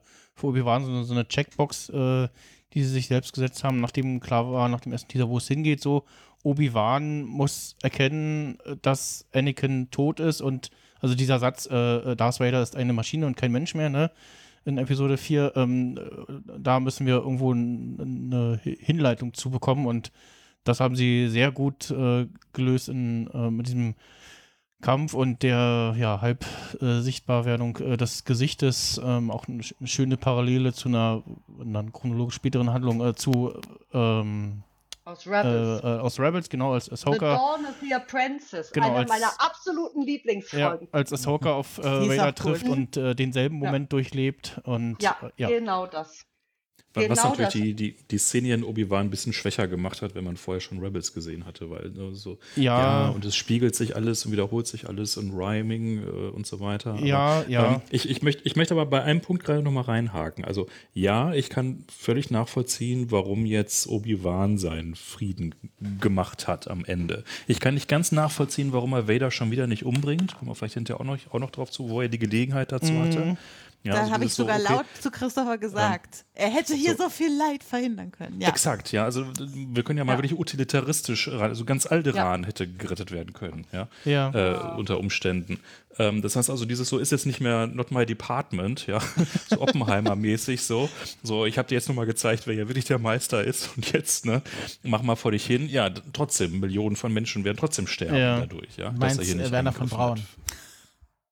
Ähm, nee, ich meine Oppenheimer. Von Oppenheimer kommt der Spruch. Not my department? Not my department, ja. Die, ich glaube, ich die Atombombe erfunden, aber äh, wer sie jetzt wirft, ist ja, Ja, not ist my egal. department. Auf jeden Fall, äh, ja, red weiter. Also Werner von Braun würde auch passen, aber ich meine, es wäre egal. Ähm, so, aber wo ich, wo ich die, die, die Plausibilität noch mehr Schwierigkeiten habe, ist eben von Vader und insbesondere auch von Reaver, was eigentlich deren Motive sind. Beziehungsweise, also am Ende demütigt ja Obi-Wan Vader. So, das kann man gar nicht anders. Der, der röchelt Ja. und Ja. äh, kriecht da so rum. So, also warum sollte jetzt diese Demütigung und dieses so Goodbye Darth, warum sollte jetzt Vader seinen Frieden damit gemacht haben? So, er muss doch Obi-Wan nach wie vor hassen. Ja, also ähm, von daher habe ich dann diese, diese Szene auch gegenüber dem Imperator äh, einfach so, das, das war double-crossed mit äh, so gekreuzten Roboterfingern hinterm Rücken. So, natürlich hat er das überhaupt nicht abge, abgeschlossen, das Ganze. So, und der Imperator weiß das im Zweifelsfall natürlich auch alles. Der weiß ja eh meistens alles. Ne? Aber gut, damit kann ich leben, weil so kann ich mir das dann erklären. In Wahrheit äh, will er halt immer noch Obi-Wan äh, finden und ihm noch, noch diese, diese zusätzliche Schmähung, die ja ihm jetzt nochmal beigefügt wurde. Ja, schon wieder muss er sich einen neuen Helm kaufen ja, oder bauen oder wie auch immer. ähm, der, der, aber, der, war aber auch sehr schnell wieder da, der neue Helm. Ich glaube, die haben eine große hat Sammlung. Er, hat er da so ein Walking-Closet, wo dann einfach so zehn darf ja, Das ist doch später bei Kylo Ren so ähnlich. Also aber noch, noch, noch viel mehr Schwierigkeiten habe ich irgendwie bei der Motivation von Reva, die ich. Als Figur grundsätzlich finde ich die toll, weil die sowas ja von so einem, von so einem, ähm, ähm, ja, wie, was ist, äh, von so einem tollwütigen Hund, so diese völlige Unberechenbarkeit, ja, dieses, mhm. oh, ihr quatscht mir alle zu viel, wir brauchen hier Action, ja, so, und ich finde, dass, ähm, da bin ich also völlig über Kreuz mit die, irgendwie diesen, diesen Fandom-Dudes, die jetzt ja. also wieder sonst was für Themen rauspacken. Ich finde, das ist eine, eine coole, interessante Figur, die sie da gebaut haben, so dieses, äh, über die, beim VfL Bochum, äh, Fußballverein haben wir immer gesagt, über den Kampf zum Spiel finden, ja. So, wir können, wir, wir, können halt, wir können halt nicht vernünftig Fußball spielen. Darum muss man halt irgendwie gucken, dass man es halt über Action macht. Ja. So, das ist so ein bisschen ihr Motto. Ja. Schon in der allerersten Szene so, boah, ihr labert hier zu viel, sie schmeißt das Messer, weil sie genau weiß, oder Jedi wird es im Flug aufhalten. Ja.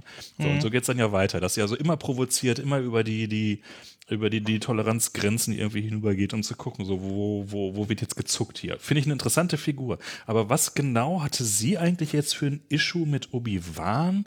Weil eigentlich wollte sie doch an Vader ran. Da fand ich dann also dieses über Bande gespielte, wir müssen ja, sie hat gemerkt, dass äh, Vader sich um, um irgendwie an Vader ranzukommen. Das, ja. das kann ich aber vielleicht noch so im Ansatz nachvollziehen, aber wo ich völlig lost bin, was zum Teufel hat sie für Aktien an Luke? Ja, der kann ja doch völlig ja. egal sein. Naja, so, also ist warum, das Kind. Na, sie, da hat sie immer aber noch das, ein glühendes Laserschwert im Bauch, wo mir auch noch mal jemand erklären muss, wie genau sie das nun wieder überlebt hat. Ja. Aber gut, das ja, ist das, das alte Thema. Niemand stirbt mehr in Star Wars. Ja. Das, Damit das sagt vielleicht auch Inquisitor, der Grand Inquisitor. Revenge is a powerful Ja, aber sie hat, aber dann musst du doch Revenge an Vader machen und nicht an Luke. Dann gehe ich doch nicht ja, nochmal auf diesen gottverdammten Wüstenplaneten, wo dieser ganze Sand mir auch noch in meine frische Laserschwertwunde reinkriecht. Sie hat halt gemerkt, und, sie ist zu und schwach. Hetz und hetzt dann irgendwie einen Zehnjährigen da irgendwie durch die Pampa Pampa. Ja, warum? Also, Weil, das, das, ist nicht rhetorisch. Ich möchte von also, euch jetzt wissen, warum. Darf ich mal, darf ich mal, darf ich mal, lass, lass, kurz, lass kurz Christopher bitte, der rastet hier sonst gleich auf und schlägt ja. unser Mobiliar auseinander. Nein, so ja. Ich mache hier noch kein Kylo Ren. ähm, noch nicht. Weil äh, sie einerseits natürlich sehr aggressiv ist, aber andererseits nicht auf den Kopf gefallen. Und sie spielt halt The Long Game das muss man sich überlegen. Also die hat miterlebt, wie vor, vor zehn Jahren äh, Anakin alle ihre Freunde abgemetzelt hat und hat sich dann überlegt, okay, jetzt schleuse ich mich in dieses Unternehmen ein und äh, äh, mache den Marsch durch die Institution, bis ich so nah an Darth Vader rangekommen bin, bis ich ihm mein Laserschwert in den Rücken hauen kann. Ja. Und dass die dann quasi über sich überlegt, okay, wie komme ich an Darth Vader ran? Okay, der interessiert sich anscheinend nur für Obi-Wan, also finde ich Obi-Wan. Wie komme ich an Obi-Wan ran? Okay, der interessiert sich anscheinend nur für diese, für dieses Mädchen auf Alderan, also packe ich mir das. Und dann hat sie Aber woher weiß sie das zum Beispiel? Das ist doch einfach nur über Bande gespielt. Irgendwann war der mal Kumpel von Bale Organa und so dicke waren die mhm. jetzt ja auch nicht. Also schon die Bande finde ich viel zu weit entfernt. Ja, das ist tatsächlich ein bisschen seltsam, aber ich sage jetzt mal rein formell. Also formell Geschichten erzählen. Ist Reva auch so eine, ähm, ein Gegenstück zu Ahsoka? Weil ähm, der, sie ist quasi so Darkseid Ahsoka uh. quasi. Weil, uh. weil ähnlich, also wie, ähm, also Ahsoka mit der Nähe, also zu Anakin halt hatte, weil sie ja sein Padawan war, hat sie sich quasi da reingeschlichen, um ihm nahe zu kommen, um quasi äh, als Inquisitorin auch so eine Art Apprentice-Situation zu haben, aber wird die ganze Zeit von ihren KollegInnen, äh, ja vor allem den Kollegen, äh, ziemlich übel behandelt, was ja typisch ist für, für diese Institution quasi und auch sehr unnachhaltig ist, wird also quasi auch uns, also wo ich, wo ich ja gemerkt, weil Ah- Ahsoka hatte ja in, ähm, Ahsoka Tano hatte ja vor allem dann in, äh, in Clone Wars am Ende ja auch so ihren Bruch mit den Jedi, um dann äh, neutral zu werden, um einen anderen Weg zu gehen, eben kein Jedi zu sein und äh, die halt Reavers Geschichte eben auch sehr ähnlich ist und die eigentlich quasi Ahsoka nur von der anderen Seite ist, noch mit der zusätzlichen Traumatisierung äh, durch ähm, durch äh, eben, dass sie einer der Younglings waren, die also diese, ich fand es Mhm. auch sehr mutig, dass sie tatsächlich diese Youngling-Geschichte äh, da aufgenommen haben, um da mehr zu zeigen, was da passiert ist. Und vor allem, wie sie halt auch erzählt, ja, sie, sie hat sich unter den Leichen der anderen versteckt. Wir kennen zum Beispiel einige Erzählungen von Kids, die bei Schulschießereien zum Beispiel sich unter Leichen oder mit Blut verschmieren, wie das ja letztens in Texas war, um nicht erkannt zu werden vom, Sch äh, vom Shooter, um, um äh, überleben zu können, also als lebendig erkannt zu werden. Mhm. Und ähm, das war für mich auch wieder so, so, so, so eine Parallele. Und ich denke, ihr Issue ist, dass sie einerseits halt sehr, ähm, sehr äh, auf Englisch sagt man lots of skin in the game hat. Also der, da hängt ganz viel was von ihr ab, emotional, auch existenzmäßig. Sie wird, äh, obwohl alle anderen auch Jedi waren, wird sie gesagt, you come from the gutter. Also von, du kommst aus, aus, Aus der dem, Gosse. ähm, aus der Gosse, obwohl sie alle aus dem Jedi-Tempel kamen. Und sie halt das, geothert das, ist, worden das meinen die nicht. Nee, Ähm, natürlich nicht. Und äh, was halt auch Aber das, sehr das habe ich auch nicht dieses- verstanden. Für, ja, Weil, eben, also es das- war halt, Weil es es, war, es hieß doch, die sei keine Darf Jedi. Sie sei die einzige, die keine Jedi Darf war. ich Ja. ausreden? Weil sie wahrscheinlich, wahrscheinlich halt als, als Youngling halt noch Jedi war und halt quasi irgendwie den Padawan-Test nicht gemacht hat oder so.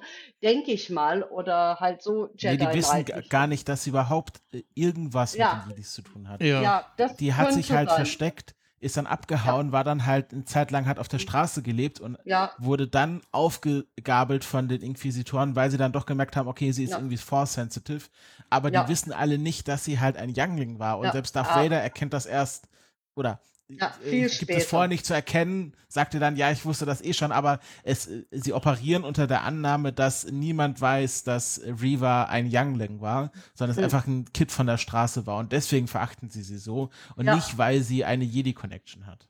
Ja, aber was zum Beispiel auch für mich symbolisch da drin steckte, was da halt schon seit der äh, er- ersten Auftauchen von ihr ist, ist halt äh, die Erlebniswelt von, äh, ich sage Frauen oder halt jetzt feminisierten Leuten, Leute, die halt feminin auftreten und erscheinen, äh, in Arbeitsplätzen, vor allem Arbeitsplätze, in denen es um viel Macht geht ist, dass die halt gern klein gehalten werden. Und wenn die halt Ideen haben, Initiative haben, wir kennen ja die ganzen Klischees, dass es heißt, ja, ein Mann, der sich reinkniet, auch mal brüllt und so weiter, der ist leidenschaftlich, aber eine Frau, die das tut, die ist unangenehm, die ist eine Zicke, die nervt, die ist schwierig. Und genau diese Situation wurde mit Reva gezeigt.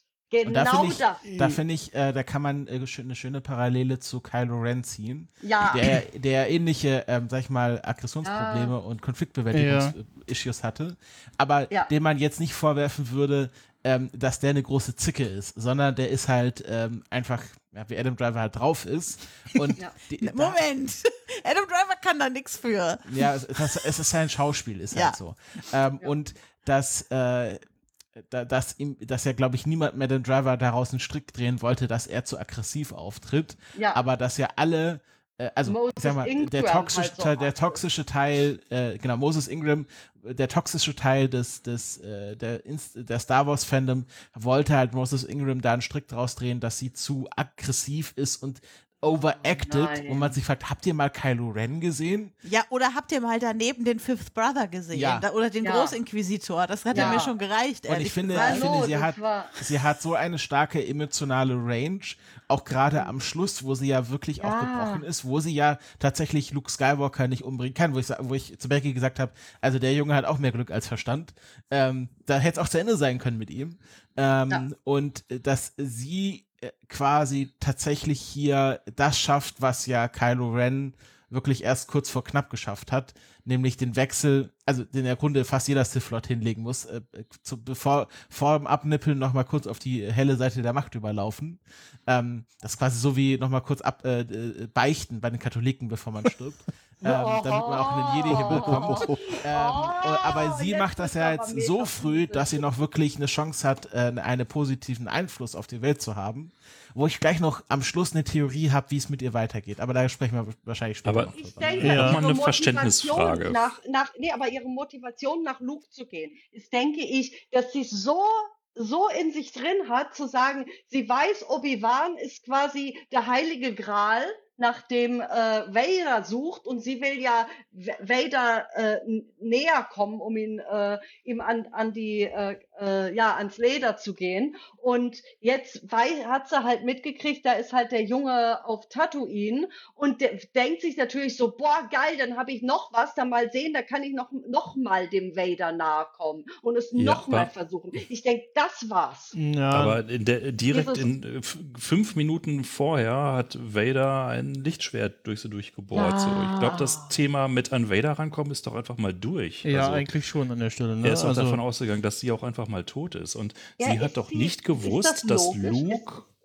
Sie hat doch nicht gewusst, dass Luke der Sohn von Vader ist. ja, oder dass es ihn Nee, überhaupt das gibt. nicht, aber das ist halt etwas, das ist wahrscheinlich halt Das war eine einfach nur ein- Person ob- ist, von die irgendwas mit Obi-Wan zu tun hat. Ein random Kid auf Tatooine. Und Nein, deshalb, die, ich habe die, gerade. Nachricht, die Nachricht sagt doch, glaube ich, eindeutig, dass, ähm, dass äh, Vader als nächstes äh, sich auf Flug stürzen wird. Oder das, also man Hm, müsste das jetzt nochmal nachlesen, aber es, ja.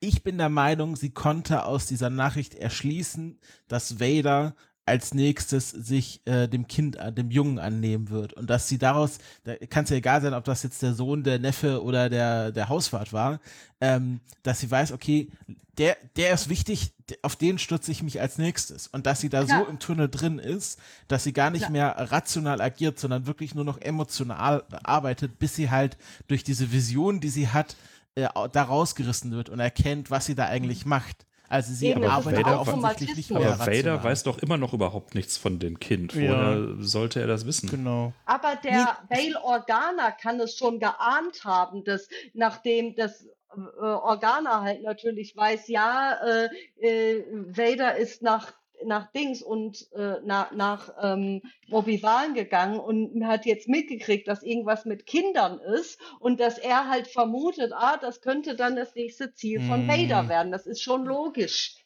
Also ich, ich verstehe, also ich verstehe eure beiden Seiten. Ich, ich verstehe, dass äh, äh, Ralfs Zweifeln, dass das doch etwas Dem ich mich anschließe viel. Interpretationsaufwand äh, bedeutet, rauszufinden, warum sie das tut. Aber ich würde schon im Endeffekt dann auch zu dem Schluss kommen, dass sie halt einfach aus dieser Botschaft also, und wenn es nicht darum geht, dass sie geschlossen hat, dass es das Kind von Darth Vader ist, dann doch immerhin, dass irgendwie dieses Kind relevant für diesen Typ sein wird und in ihrer ganzen, wie Ralf, wie du ja selber gesagt hast, in ihrem ganzen, ich löse halt alles erstmal mit Gewalt und stürme los und denk nicht so viel drüber nach und habe halt meine, äh, muss irgendwo hin mit meinen Emotionen, äh, macht sie sich dann auf den Weg, um dann am Ende festzustellen, dass es der falsche Weg ist. Ja, aber sie, sie hat doch nur wirklich gerade vorher versucht, Vader umzubringen. Vader weiß das, dass sie gerade versucht hat, ihn umzubringen. Vader hat sie umgebracht. Wie komme ich dann als nächstes auf den Gedanken, oh, ich muss jetzt Vaders sinistren Plan weiterverfolgen? Sie selber hat doch überhaupt keine Aktien da jetzt mehr drin in der ganzen Mhm. Geschichte. Das bringt sie nicht, nicht einen Meter dichter daran, an ihrem eigentlichen Ziel, Vader zu töten. Na, Das macht ist einfach ihr keinen Ziel Sinn. wirklich Vader sie zu töten oder ist ihr obsessiv. Ziel nicht, ist ihr Ziel nicht, Vader zu. Vader zu verletzen? Ja. Ja. Und sie ihm sich ein- natürlich, Von, nachdem ihr indem sie noch ein random Kind tötet, von dem Vader das nichts weiß. Und irgendwie sie auch von nicht. Relevanz für ihn sein wird, wie Ja. sie erfahren Was, hat. Also- was Vader selber nicht weiß zu dem Noch Zeitpunkt. nicht. Genau. la- lassen wir uns feststellen, äh, sie haben noch, irgendwie. noch für zehn Jahre nicht. Sie haben es Ja, irgendwie ja. versaut, an der Stelle ähm, äh, sinnvoll zu erklären, warum Reaver jetzt äh, loszieht und also warum sie zum einen diesen Laserschwertstich im Bauch überlebt hat ähm, und äh, warum sie jetzt äh, loszieht äh, und, und äh, das ja, fremde Kind Luke in dem Fall da zu töten. Also man muss man sich schon irgendwie was herbeireden sozusagen, aber da hätte man mit ein, zwei Sätzen irgendwie ähm, wie äh, so an ein, paar, an ein paar anderen Stellen ähm, das erklären können, dass da irgendwie jetzt eine Connection gibt und deshalb äh, zieht sie da los. Und ja, ähm, ansonsten fand, fand ich äh, Moses Ingram als äh, Reaver sehr toll. Ähm, hatte auch, äh, hat mich auch gefreut, dass diese, diese Anfangsszene da, äh, wo man sie ja schon sieht, ähm, oder wo man zumindest eine äh, ein Jedi-Jüngling mit selber Hautfarbe sieht und selben Geschlecht, ähm, ja. wo, wo man sich schon gedacht hat, so, hm, na, könnte sie das gewesen sein, dass das äh, eine Mystery-Box war, ja. die man dann äh, geschlossen hat. Ähm, Dinge, die, sagen, die Star Trek zuletzt an äh, anderen Stellen, äh, nein, bewusst, Ach so. Star Trek so, äh, okay. an letzten Stellen äh, nicht äh, geschafft hat, irgendwie Mystery-Boxen aufzumachen und dann äh, stehen zu lassen. Ähm, das ist eine andere Diskussion. Genau. Ähm, und ansonsten, ja, war ich, äh, hat, hat auch dann äh, nachdem wir dann wussten, warum, was ihr Plan ist, äh, hat es dann auch so ein bisschen das Handeln erklärt von ihr und die teilweise dann nicht Konsequenzen. Also ich glaube, Vader wusste schon ein bisschen länger, dass Re wer Reaver ist. Ähm, das hat er zumindest gesagt, ja. Ja, das, das äh, ließ sich dann so auch herauslesen, dass er das schon länger gewusst hat. Und was ich äh, sehr geil fand, war dieser, ja, nicht-Kampf sozusagen. Also Reaver hat einfach nur stumpf auf ihn eingehauen und er stand gelinde gesagt, äh, gelangweilt damit einer Hand so, oh ja, mach mal, ne? Und äh, ja, hat sie mit der bloßen Hand und der Macht äh, abgewehrt, während er vorher noch, äh, das fand ich auch ein sehr schöner Moment, wo ich kurz dachte, kommt jetzt der Ray-Moment und dann, oh ja, macht er tatsächlich, hält er dieses doch äh, relativ große äh, Raumschiff ähm, auf und ja, äh, reißt dann da noch ein bisschen was äh, von den äh, von den Material des Schiffes heraus. Ähm, das fand ich eine große Szene äh, in dem Moment. Ja, also grundsätzlich ist, es kommt jetzt immer alles so negativ rüber, was ich hier sage, ja.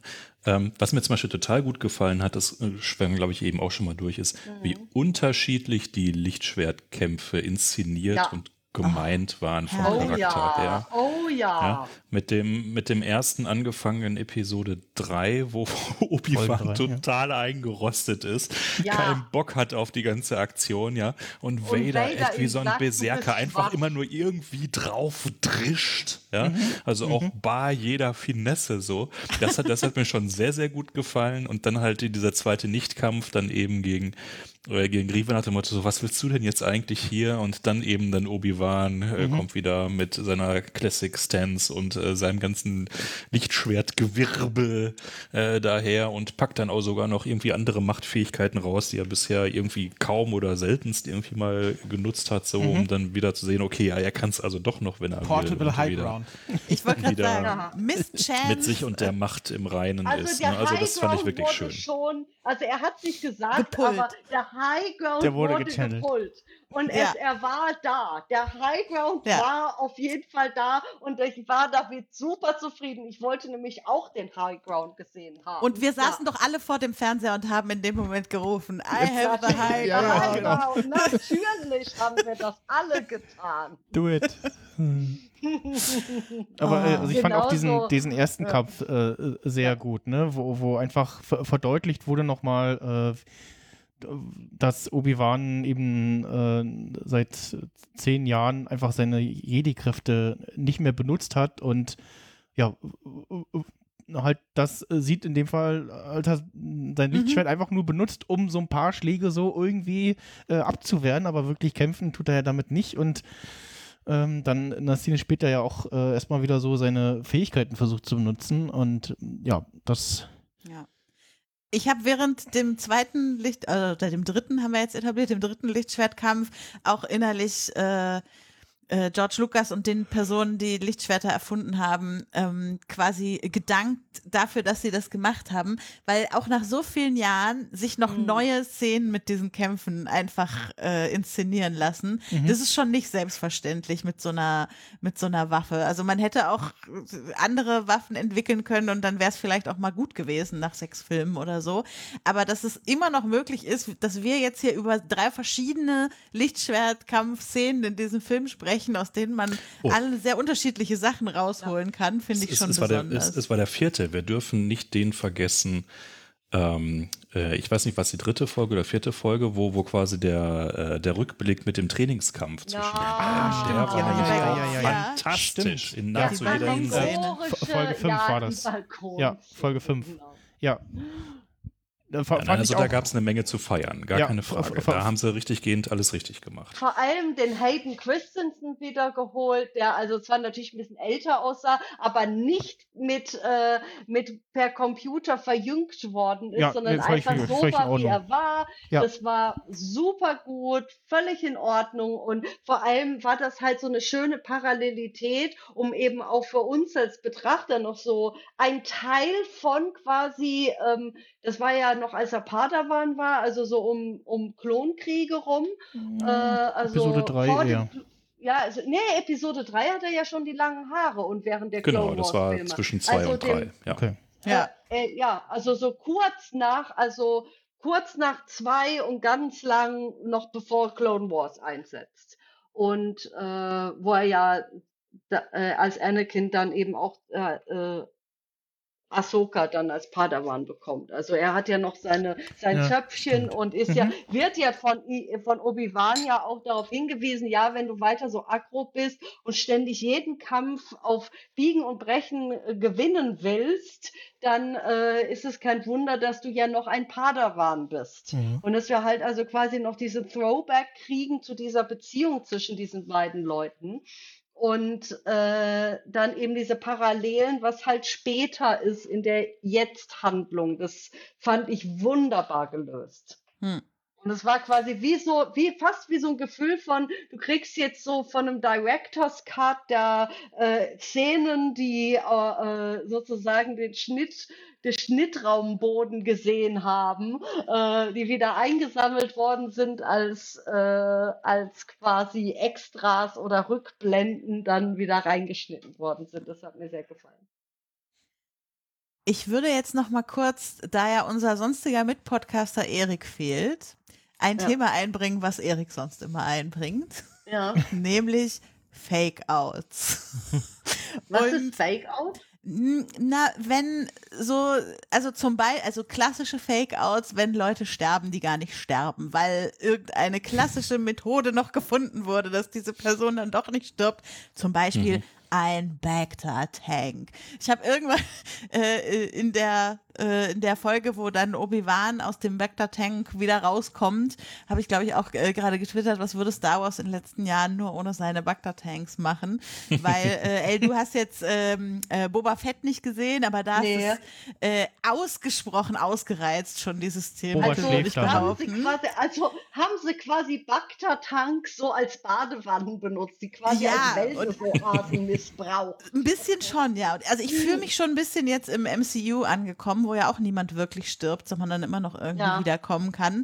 Und äh, da, da, da ging es mir fast dann auch ein bisschen zu schnell. Also da hätte ich jetzt fast erwartet, wir machen eine ganze Folge ohne Obi-Wan sozusagen. Eine ganze Folge Ja. Obi-Wan ohne ihn, weil er dass er sich so schnell dann wirklich erholt von diesen, diesem Kampf mit den Feuerverletzungen und so weiter. Hätte man den Mandalorianer Äh, äh, wiederholen also, können für die äh, Zwischenfolge. da, da, da Einwurf von mir, was ich auch gehört habe, äh, wo ich auch zustimme, ähm, diese, äh, als den Vader da allein lässt in dem, in dem Flammenmeer, ich glaube, das war eine sehr kontrollierte Situation von Vader. Ähm, also auch dieses Feuer war komplett unter seiner Kontrolle und hat das, also wir sind alle, ich kenne mich da nicht aus, weiß nicht, wie lange so, wie, wie schnell es braucht, bis so ein Mensch äh, unter normalen Umständen so Feuer fängt und alles, aber ich glaube, das war eine sehr kontrollierte Situation von Vader und als dann in der Szene da durch einen Schuss von ähm, Thala ähm, wieder das Feuer entfacht wird, erschreckt er ja auch irgendwie davor äh, und äh, zuckt zurück und so und da brennt und lodert es ja noch, noch mal mehr und ich glaube, er hat da bewusst Obi-Wan so ein bisschen quasi leiden lassen und aber also wollte natürlich nicht, dass er stirbt, sondern wollte ja, dass er leidet. Er sagt es ja auch. Aber Und, ähm, nichtsdestotrotz geht es sehr schnell, dass Ja, er wieder kampfbereit und, an- fit an- ist. Und Ja, und für eine Ja. Nicht-Obi-Wan-Folge war einfach in sechs Folgen keine Zeit. Also das hätte ich dann Also das war kontrollierter Sadismus, das würde Ja, ich auf jeden ich Fall möchte so da sagen. noch was genau. Wenn du Und- fertig bist, möchte ich dazu was sagen. Ja, wobei ich, ich fast eine andere, also ich würde quasi die, die, die Darstellung von Vader in der Folge fand ich insgesamt bemerkenswert. Also von daher sag vielleicht du lieber erst was, das passt wahrscheinlich noch direkt da dran. Genau, weil äh, wenn so hinter, äh, Lore-Hintergrund dazu, weil Vader nach diesem Kampf im Feuer auf Mustafa seine Festung errichtet, ungefähr an der Stelle, wo er ja quasi von Obi-Wan äh, liegen gelassen worden ist Mhm. und vom, vom Imperator äh, von, äh, von ähm, Palpatine ja eingesammelt worden ist. Und dass er diesen, diesen Platz für seine Festung ganz bewusst ausgesucht hat, weil äh, äh, eben die, dieser Ort für ihn wichtig ist. Mhm. Einerseits für sein Trauma mit Obi-Wan, um das quasi die ganze Zeit quasi so durch, durch den Kopf gehen zu lassen und also da, da, darüber zu brüten quasi und da auch spürt, also dass diese, ähm, der, äh, diese dunkle Macht für ihn sehr groß ist, auch wegen diesem Konflikt, weil Konflikt und Kampf da, also aus dieser Darkseid-Logik sehr wichtig ist. Und wenn wir uns anschauen, diese Architektur dieses, ähm, dieser Festung, ist auch also im, im Lore verbrieft, dass also das wie so eine Stimmgabel wirken soll, um eben diese dunkle Seite der Macht noch viel stärker eben auf Anakin, äh, auf Darth Vader in seinem Bacta-Tank, in seiner Festung sozusagen zu konzentrieren, dass er die ganze Zeit über diese Situation meditiert. Also nicht nur obsessiert, sondern meditiert. Und dass er natürlich diese erste Konfrontation zwischen den beiden, Vader natürlich dann Feuer macht, weil das genau das ist, was er halt die ganze Zeit vor Augen hat. Und er hat die ganze Zeit so die letzte Begegnung mit seinem alten Meister. Mhm. Und er genau diese Situation wiederherstellt und quasi so ein lückenloses aufgehört, jetzt machen wir weiter. Wir sind nicht auf Mustafa, aber es ist genauso Feuer um uns herum. Ja, Ja. genau. Dann ähm, lass uns mal. Ralf wollte doch jetzt was Ach so. zu Vader sagen. Ja. Gen genau, also genau. ich, ich fand äh, bemerkenswert, dass sie gerade jetzt in der Episode 3 wieder so einen richtigen Badass Vader zeigen, den sie ja in Rogue One in der, Ja. in der Schlusssequenz schon, schon Ja. wirklich äh, in einer Härte auch gezeigt haben, wie man es vorher äh, kaum, also das, das war wirklich überraschend damals, als man es gesehen hat. Und das, das, das bringen sie hier jetzt wieder. Wie also die Szene, wie er durch dieses kleine, diese Dorfstraße äh, da so Ja. Hailun-mäßig runtergeht und einfach mal so wahllos Zivilisten mordet. Mhm. Ähm, weil da kann man immer noch sagen, naja, das, was da bei, bei Rogue One, das waren ja alles Rebellen und so weiter, Rebels kamen. Ne? So, aber jetzt waren es einfach mal Mhm. völlig unbeteiligte Zivilisten nach dem Kinder Motto, na, damit kriegen wir ja. die Jedis schon raus. Ja. Das, hat- das hatte eine Böshaftigkeit, so auch die Art und Weise, wie er da gelaufen ist und wie so die Kamerashots waren. Das, das war richtig intensiv. Ja. Da dachte ich also auch so, Ja. okay, jetzt meint es ja richtig ernst hier. Mhm. Das hätte ich jetzt ja fast gar nicht erwartet. Ja. So, und dann wird das aber leider, leider dann halt wieder zwei Minuten später konterkariert durch diese, diese, diese Verfolgungsjagd. Ja, es ist leider ja wieder eine, wo er so ganz gemütlich halt irgendwie hinter Obi-Wan hinterher trottet und dann plötzlich wieder vor ihm ist. Das hat man ja auch hinterher, wie kommt Riva eigentlich in dem Tunnel an Leia vorbei? Auch völlig und- unklar. Ja, das also, stimmt. Das haben wir. Tunnel, Das diese, ist, ja. diese, diese Folge hat so viel Höhen und so viel Tiefen. Und dann laufen sie dann halt da wirklich so durch so ein stillgelegtes, stillgelegtes Industriegelände in Wanne-Eickel. ja.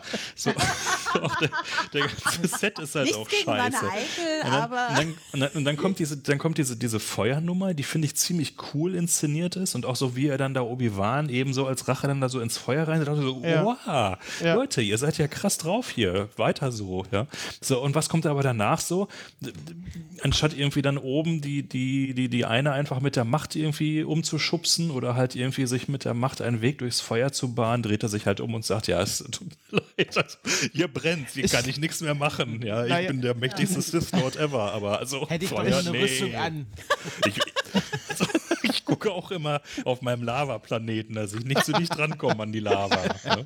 Ja, Ich ja. so, und das, das ist das, was halt diese Episode 3 ist, also wirklich Ich- hat die besten und die schlechtesten Szenen irgendwie dieser ganze Staffel so. Und es ist schon tragisch. Ja, also die Szene, die, die kaufe ich noch unter, naja, er hat ja erstmal für einen Moment erreicht, was er wollte. Er hat Obi-Wan irgendwie Schmerzen bereitet und eigentlich Angst gemacht und äh, sprichwörtlich äh, Feuer unter, unter dem Hintern gemacht.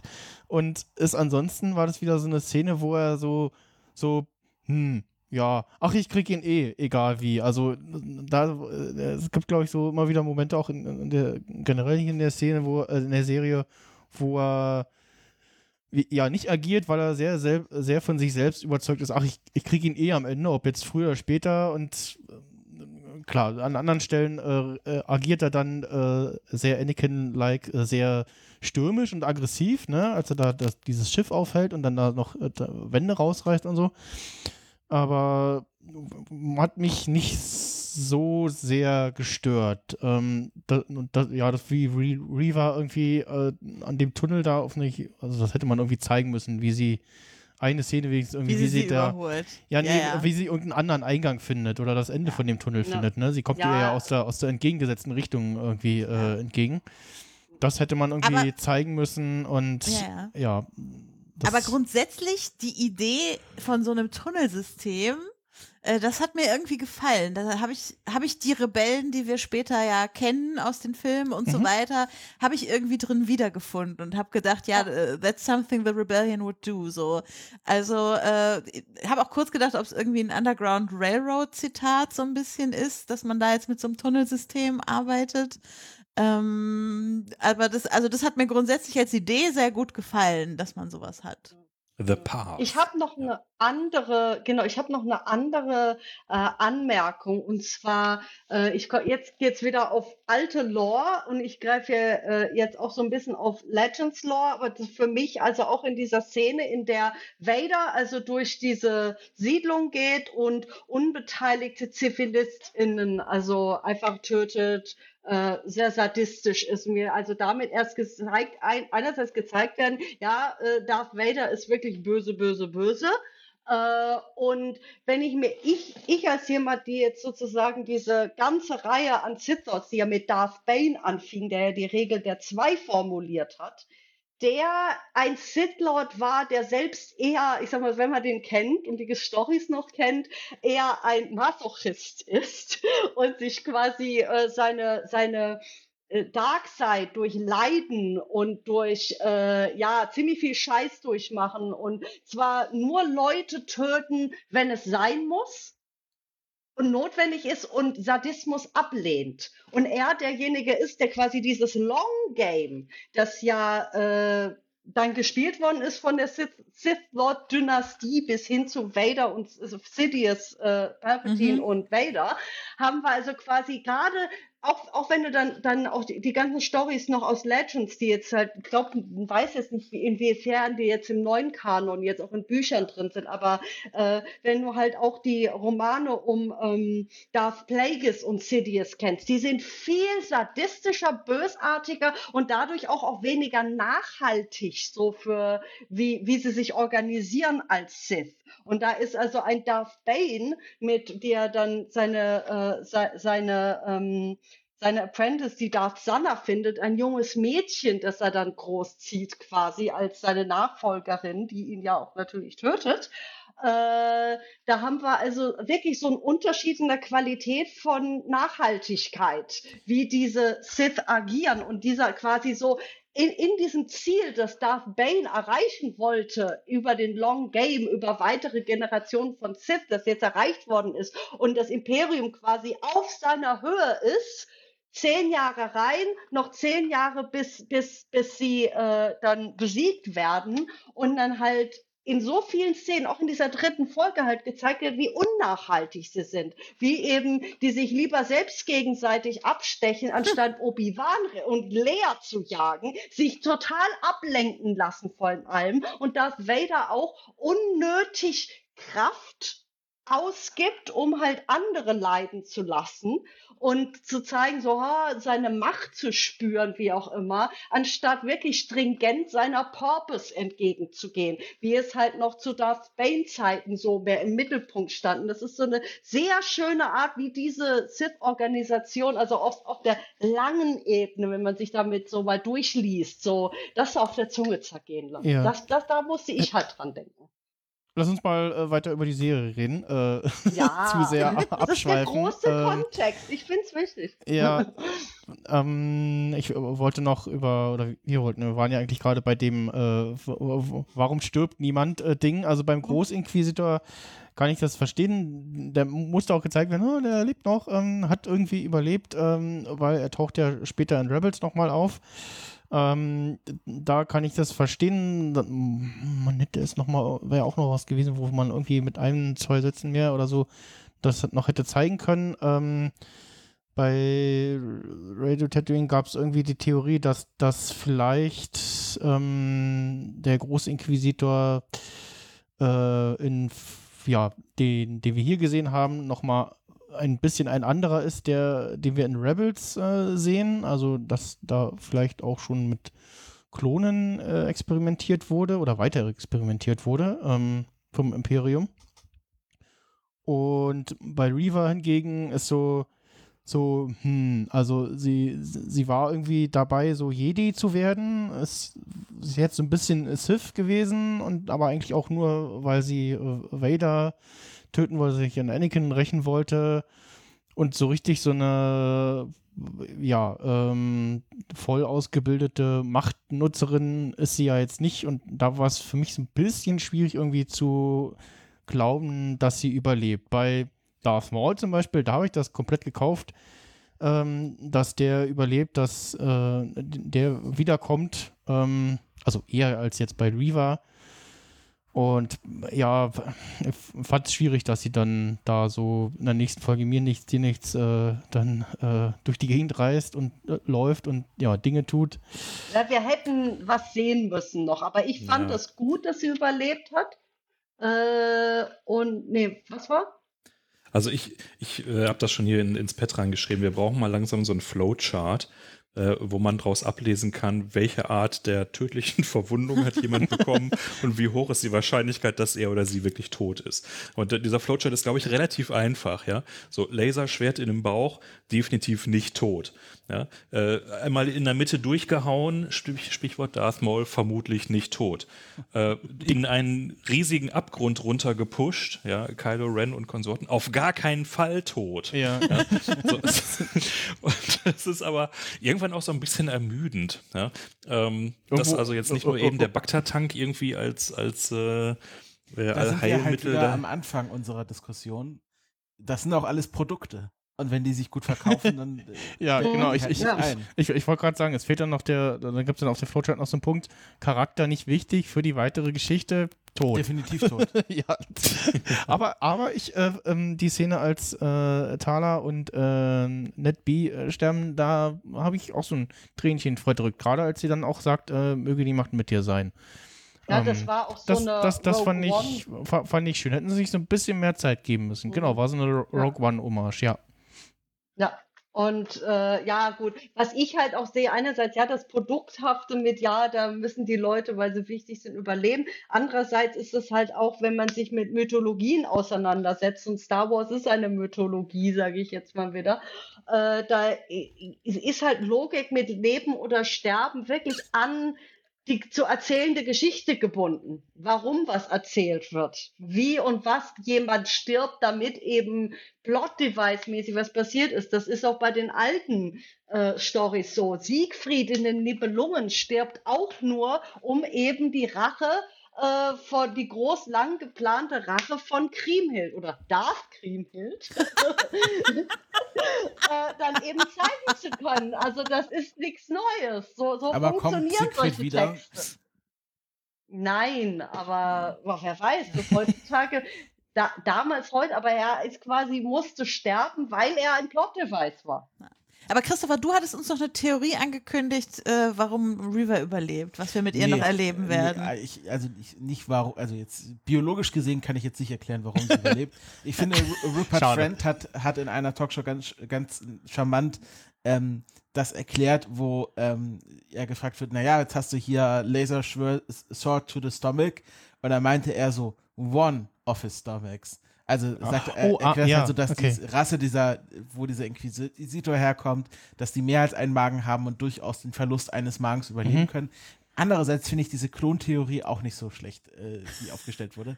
Aber also wenn man jetzt so ein bisschen in die Zukunft schaut, dann äh, erkennen wir ja gerade, dass bei den Real Star Wars Serien wir ein zweischieniges System aufbauen.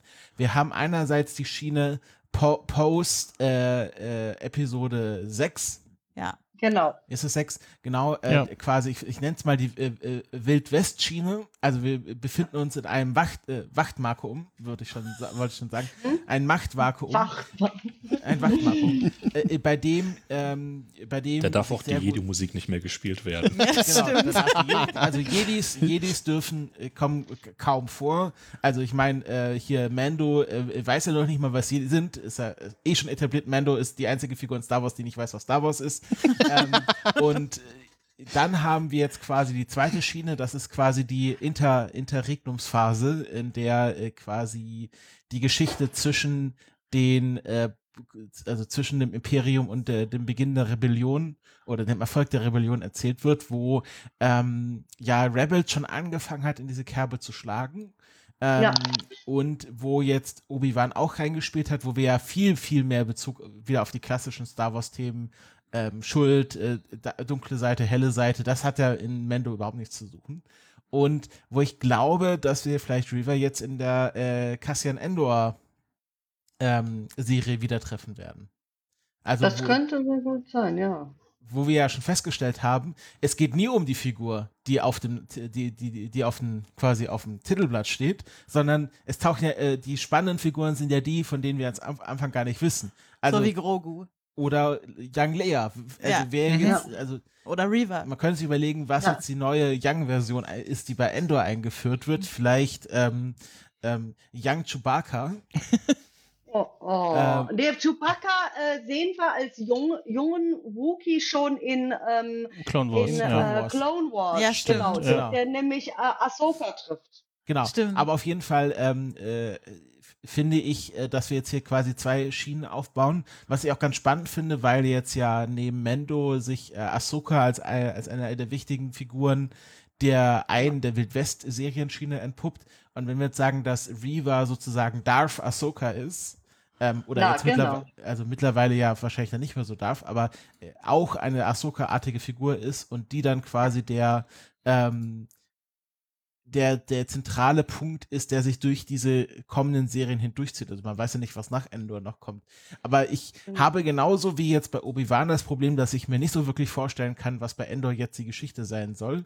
Was ich, glaube ich, mittlerweile gar nicht mehr schlecht finde. Ja. Weil- Eher gut, finde ich das sogar. weil ähm, ich glaube, ich habe da doch schon so viel Vertrauen, jetzt auch durch Obi-Wan, dass sie doch schon eine interessante Geschichte erzählen können, dass sie selbst aus dieser Boba Fett-Geschichte da noch irgendwas Schlaues rausgemacht haben, auch wenn es nicht Boba Fett war, aber dass sie auch keine Angst davor haben, äh, quasi ähm, Namen zu nehmen. Und ich glaube, das ist mittlerweile bei Star Wars einfach die Konvention. Äh, es wird ja jetzt alles nach Figuren benannt. Wir haben The Mandalorian, wir haben Ahsoka, wir haben Obi-Wan. Es muss einfach eine Figur äh, als Titel stehen und ob es dann die, um die Figur geht oder nicht, ist dann äh, auch dann zweitrangig. Und deswegen glaube ich, dass äh, Reva eine, hoffentlich eine wichtige Rolle in der Andor-Serie spielen wird. Ja, das äh, sehe ich Mal auch gucken. so. Das ist, Dann muss sie da aber auch irgendwie ein Ende finden. Ansonsten ist immer die Frage, warum taucht sie dann hinterher in Rogue One nicht auf und ähm, auch ansonsten nicht wieder. Also hat sie quasi Ja, aber eine das könnte man ja Plot machen. Armor. ja, eben. Ja, also dann, äh, Ja. dann kriegt sie, hat sie eine leichte Schnittverletzung, an der sie dann stirbt. Ich glaube, das ist der sicherste Weg, um bei Star Wars zu sterben. Sie isst was von dem Gammelfleisch auf Tatooine. es ist noch niemand bei Star Wars durch Vergiftung, durch Lebensmittelvergiftung. Hat, habt ihr das schon versucht? dann die Ärzte. Sie stirbt dann, sie, sie, sie, sie besucht Obi-Wan, die unterhalten sich und dann isst sie was von dem Fleisch und verträgt das überhaupt Mir ist nicht so und dann komisch. rafft es sie dahin. Und Obi-Wan, scheiße, ihr Magen ist nicht so fest wie meins, das an dieses Gammelfleisch Ich gewöhnt. meine Jedi-Kräfte. Aber Ralf, da du gerade Plot Armor gesagt hast, das war Ja. ja auch ein Thema, was du nochmal äh, aufbringen wolltest, oder? Genau, also wie, wie spannend kann überhaupt eine Serie sein, wo man von 80 Prozent der Protagonistinnen schon genau weiß, sie müssen überleben, weil wir sie halt Ja, gut, das ist halt das später Setting. im nächsten Film sehen. Ja. Das, da kann jetzt keiner was für, aber das haben sie sich auf der anderen Seite ja auch so ausgesucht. Ne? Sie hätten jetzt auch irgendwo in einer ganz anderen Zeitlinie was, was starten können. Ja. Ja. Ich finde aber im Großen und Ganzen hat das einigermaßen okayisch funktioniert. Ja. Also, Ja. ähm, Also die Also- Aufgabe, die sie sich da eher gestellt haben, war so, wir müssen irgendwie eine Geschichte erzählen, die dann trotzdem noch so passt, ne? Also dieses, äh, dass äh, Luke ähm, in, in, also was mit Luke passiert in Episode 6, war so, habe ich erst gedacht, so, mh, ja, schwierig, aber gut, er ist da äh, 10 ähm, und hat naja, irgendwo was irgendwie rot leuchten sehen und seine Eltern haben ihm vorher gesagt, na, da kommen jetzt vielleicht äh, Tosten, äh, die Tostenräuber wieder vorbei, äh, begib dich mal in Sicherheit und weiß von denen nur irgendwie, das sind äh, unheimliche Gestalten, äh, die irgendwie äh, nichts Gutes im Sinn haben zumeist. Ähm, da kann ich mir gerade so erklären, dass er da nicht wirklich mitbekommen hat, was da um ihn herum äh, so passiert ist und ähm, ich, ne, ich finde es auch ganz gut, dass, dass sie ein bisschen die die Grenzen überschritten haben dessen, was sie vielleicht hätten machen dürfen in Bezug auf Continuity. Also ich finde es richtig beglückend und ich finde es, die ganzen Szenen haben auch fantastisch funktioniert zwischen halt Obi-Wan und Young Leia. Mhm, mhm. also das, Oh was, ja. was für eine Art, was für eine Art von Beziehung die beiden jetzt haben. War Man auch kann richtig. Sich, ich, ich finde, man kann sich auf den Standpunkt stellen, braucht denn jetzt wirklich verdammt nochmal jede Star Wars-Serie irgendwie so dieses Kind-Erwachsener-Couple-Ding. Aber hier funktioniert es halt dann doch wieder ziemlich gut, finde ich.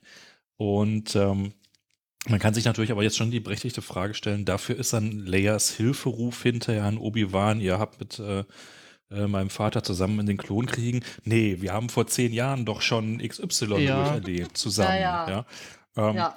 Das, das ist eigentlich drüber. Ja, das ist ein Continuity-Problem, aber ich finde es okay, dass sie das hier einfach mal einsacken und sagen, okay, das nehmen wir halt in Kauf. Ja, wir, Ja. Haben hier eine Ja. gewisse, wir haben hier eine gewisse Unschärfe drin, aber dafür können wir eine deutlich interessantere Geschichte erzählen. Genau, und wir haben, haben, Und- haben halt gelernt, dass die beiden sich äh, kennenlernen und Leia gerade nach Obi-Wan ruft, weil sie weiß, äh, wer er ist und dass er halt ein Jedi ist und ja, dass er jetzt einer der wenigen ist, der ihr in dieser Situation äh, noch helfen kann. Vielleicht ist das auch so dieses äh, nach dem Motto, hey Obi-Wan, ich weiß nicht, ob du dich noch an mich erinnerst, ähm, aber du hast doch meinem Vater mal in den Klonkriegen geholfen. Also ich kann mir durchaus vorstellen, ja, du hast da mal vor zehn Jahren mit irgendwie einem Freund von deinem Vater was unternommen, aber dann äh, hat man doch Über zehn Angst, Jahre in dem Fall ja mal noch. nach Hilfe zu fragen und sagt, ähm, naja, also äh, ich weiß ja nicht, äh, ich will auch nicht stören und ähm, Genau. ich weiß gar nicht, ob du dich noch an mich erinnerst. Vielleicht hast du auch noch mit 27 anderen Kindern so eine intensive Zeit verlebt wie mit mir. I don't want to assume, aber erinnerst du dich Oh Gott, nicht das an klang jetzt creepy, merke ich gerade. Ja, Oh Gott, oh Gott, Rebecca, was hast du getan? aber genau, ich finde, ich finde, äh, es ist, äh, es, es, äh, es erfüllt, glaube ich, niemanden mit mit äh, einem Lebenssinn, dass man jetzt wirklich äh, hier äh, Continuity-Exegese betreibt. Da hätte man jetzt auch anmerken können, dass das Gesicht von Darth Vader äh, gewisse Narben vermisst oder Narben zu viel hat, Ja, die es dann am Ende von Episode 6 hat. Ähm, also ich glaube, äh, das ist wieder etwas, wo man sagen muss, ähm, man muss immer noch dran denken, dass das Filme sind, die jetzt mittlerweile in einer Zeitspanne von 50 bis 60 Jahren gemacht werden. 45. Ja, grob In 50 dem bis Fall. 60 Jahre. ähm, die, die, In Historikermaßstäben. Okay. die äh, von äh, wahrscheinlich zig verschiedenen Leuten zu zig verschiedenen Zeiten gemacht wurden. Und irgendwie muss man den ganzen Quark zusammenkriegen und äh, seid froh, dass äh, Disney nicht noch mehr der Continuity gestrichen hat. Aber apropos Continuity. Wir sind jetzt über zwei Stunden in der Sendung und Max Snyder hat noch nicht einmal Fallen Order gesagt. Wer hätte das erwartet vor dieser Ja, Sendung? wir- genau, ich wir- nicht. Ich wir- habe gedacht, wir- du redest heute den ganzen Tag Genau, über wir, Fallen naja, Order. wir, wir kamen noch nicht dazu, genau. Also äh, einer der, der Schauspieler, äh, wir stottern ja re relativ viele Schauplätze ab, ein paar neue sind dabei, aber halt auch ähm, den äh, zu Anfang erwähnten Wassermond äh, nur, wo die Inquisitorenfestung äh, sich befindet und äh, alle Jedi Fallen Order Spieler haben so gesagt, so, ja, da waren wir schon mal, cool. Ähm, also mir hat die Folge auch sehr gut gefallen was tatsächlich neu war und auch so eine, dann ein bisschen so eine Bereicherung ist, dass man irgendwie lernt, okay, dass irgendwie nicht nur äh, wohnen nicht nur die Inquisitoren und ähm, sondern da werden auch noch ja mehrere Dinge gelagert und unter anderem irgendwie äh, tote Jedis, die gefangen wurden oder also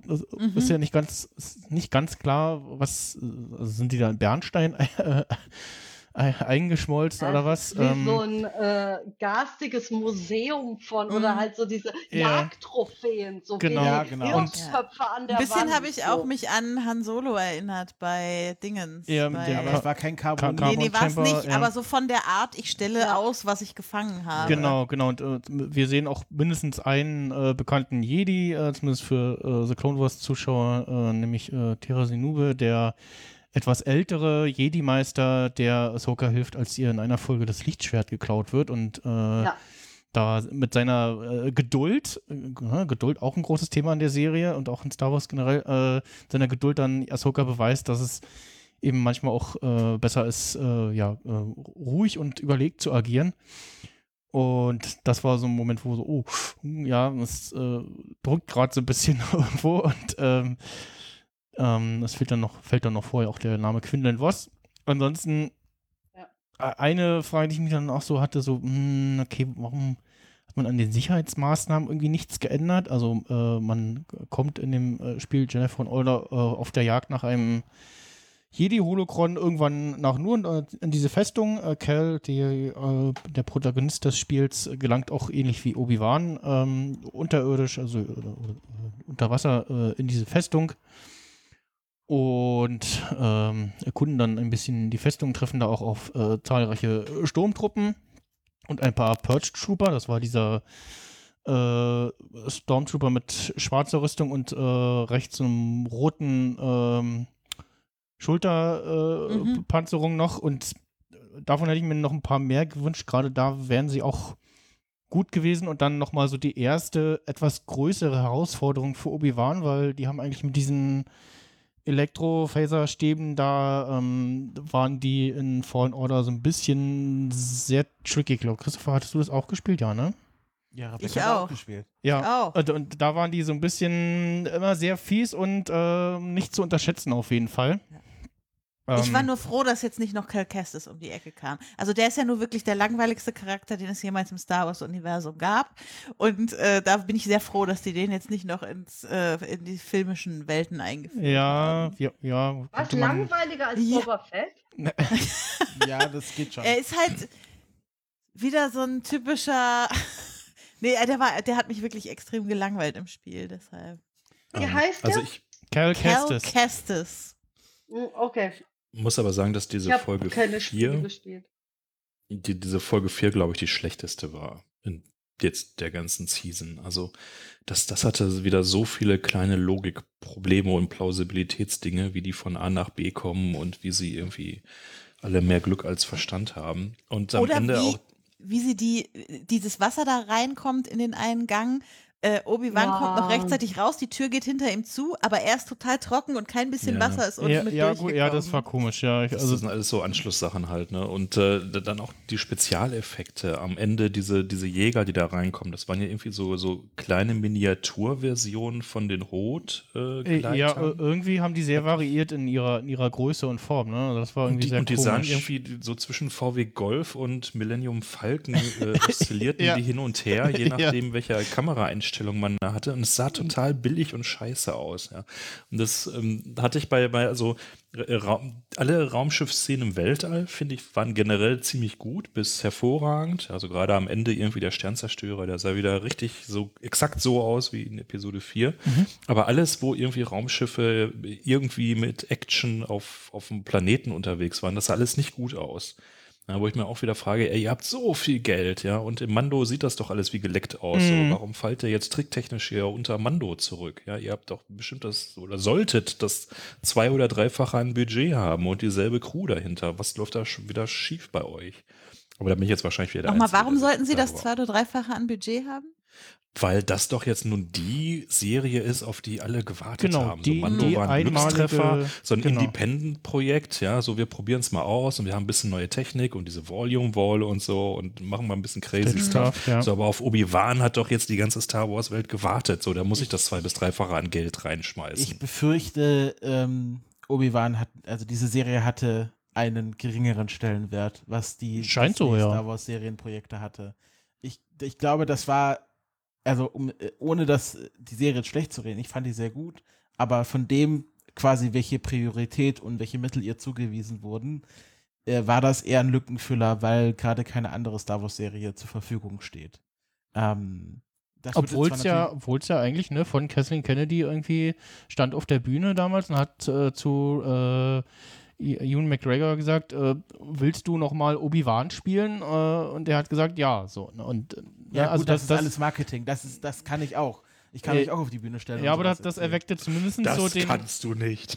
das, das, das, Also, ich würde mich auch mit Ewan McGregor auf eine Bühne stellen. So ist es jetzt wiederum Ich, nicht. was ich damit sagen will, was damit Aber sagen das- will, man sollte Disney nichts glauben, was sie in einem äh, überhaupt öffentlich erzählen. Ja, ja, aber Weil es- natürlich es- erzählen, es- dass es- alles das äh, Wichtigste der Welt es, es äh, erweckte halt den Eindruck, so als wäre das jetzt ein äh, das wichtige Ding dieses Jahr für Star Wars, wenn schon kein Film kommt, ähm, ist es diese einmalige sechsepisodige äh, äh, Ja, genau, Star Wars wollen sie dir Serie, verkaufen. die ähm, ja und genau das ist das Problem. Das verkaufen sie mir und irgendwie visuell bleibt es dann, wie Ralf gerade schon gesagt hat, doch irgendwie weit hinter äh, Mando, wo, wo sie ja erstmalig mit diesem Stagecraft angefangen haben und was ich jetzt hier auch das Gefühl habe, dass sie hi- hier in, in O- Obi-Wan irgendwie fast zu viel Zeit und ausschließlich Zeit irgendwie in diesem Stagecraft-Ding äh, verbracht haben.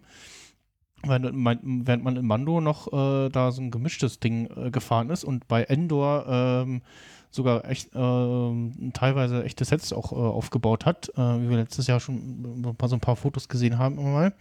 Und ähm, ja, Ja, genau, das meine ich ja. Das- Das, war eine Serie, wo die wahrscheinlich gemerkt haben, es gibt seit Jahren eine große Fan-Base dafür, dass es nochmal einen Obi-Wan-Film gibt. Deswegen geben wir da ein paar Millionen in die Hand. Aber das ist nicht Ja. der Eckpfeiler unserer neuen, ähm, jetzt bin ich voll im Corporate Speak, unserer neuen Brand-Strategie. Das ist nämlich alles, was bei Mando passiert.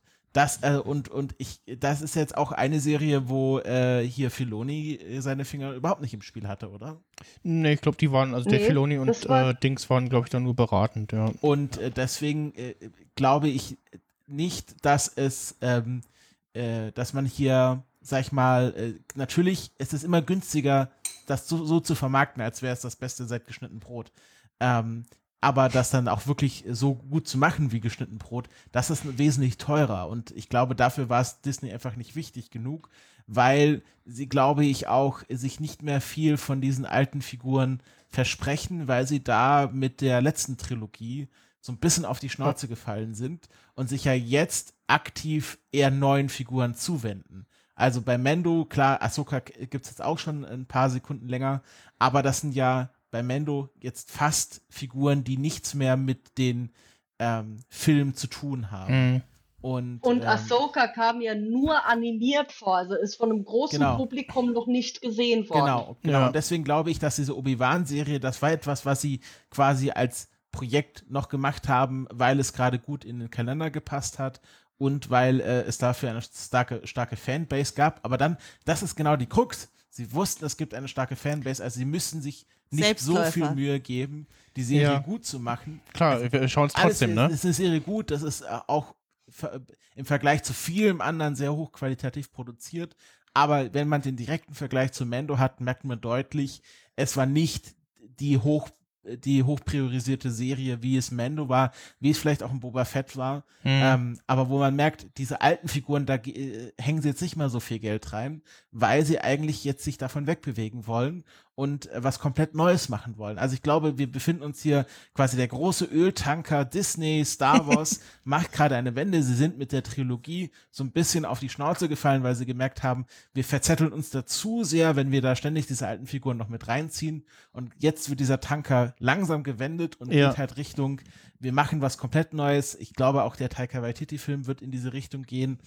Ja. Und dieser ganzen alten Figuren, die sie jetzt noch mitschleifen, ähm, das machen sie noch, aber da werden sie jetzt nicht mehr die, die, den größten Teil des Kuchens in Geld reingeben. Und ich glaube, das ist so ein bisschen so eine, so eine kontraintuitive Annahme, die man nehmen muss, wo man sagt, der Obi-Wan-Film oder die Obi-Wan-Serie muss doch das meiste Geld bekommen, wo ich glaube eben nicht, weil es eben für das aktuelle Star Wars, für das die Zukunft von Star Das Wars neue Star Wars, wichtig ja. ist. Ja, das, das finde ich aber auch gut. Äh, also das, das ist auch gerade wichtig, dass sie äh, jetzt wirklich wegkommen von den alten Sachen und jetzt gerade mal noch mit der Ahsoka-Serie ähm, noch ein paar Geschichten erzählen, die noch erzählt werden müssen. Ne? Also in der Ahsoka-Serie wird es wahrscheinlich darum gehen, äh, wie äh, sie äh, Ezra wiederfindet und ähm, da wahrscheinlich auf äh, Thrawn wieder trifft. Ja, und, Und, äh, ähm, Sabine Wren hoffentlich wieder vorkommt. Ja, Ja, auf, ja, auf jeden Fall vorkommt. Äh, die, da Ja, gab es schon ein Casting. Es gab auch auf der äh, Dingsbums hier. Gab's, Stimmt, da gab's ist doch jemand gecastet worden. Genau, Genau. gab es auch schon Bilder und einen Trailer, den hat man da leider nur vor Ort gezeigt, Ja. den kann man sich irgendwo auf äh, YouTube oder so äh, zusammenklicken.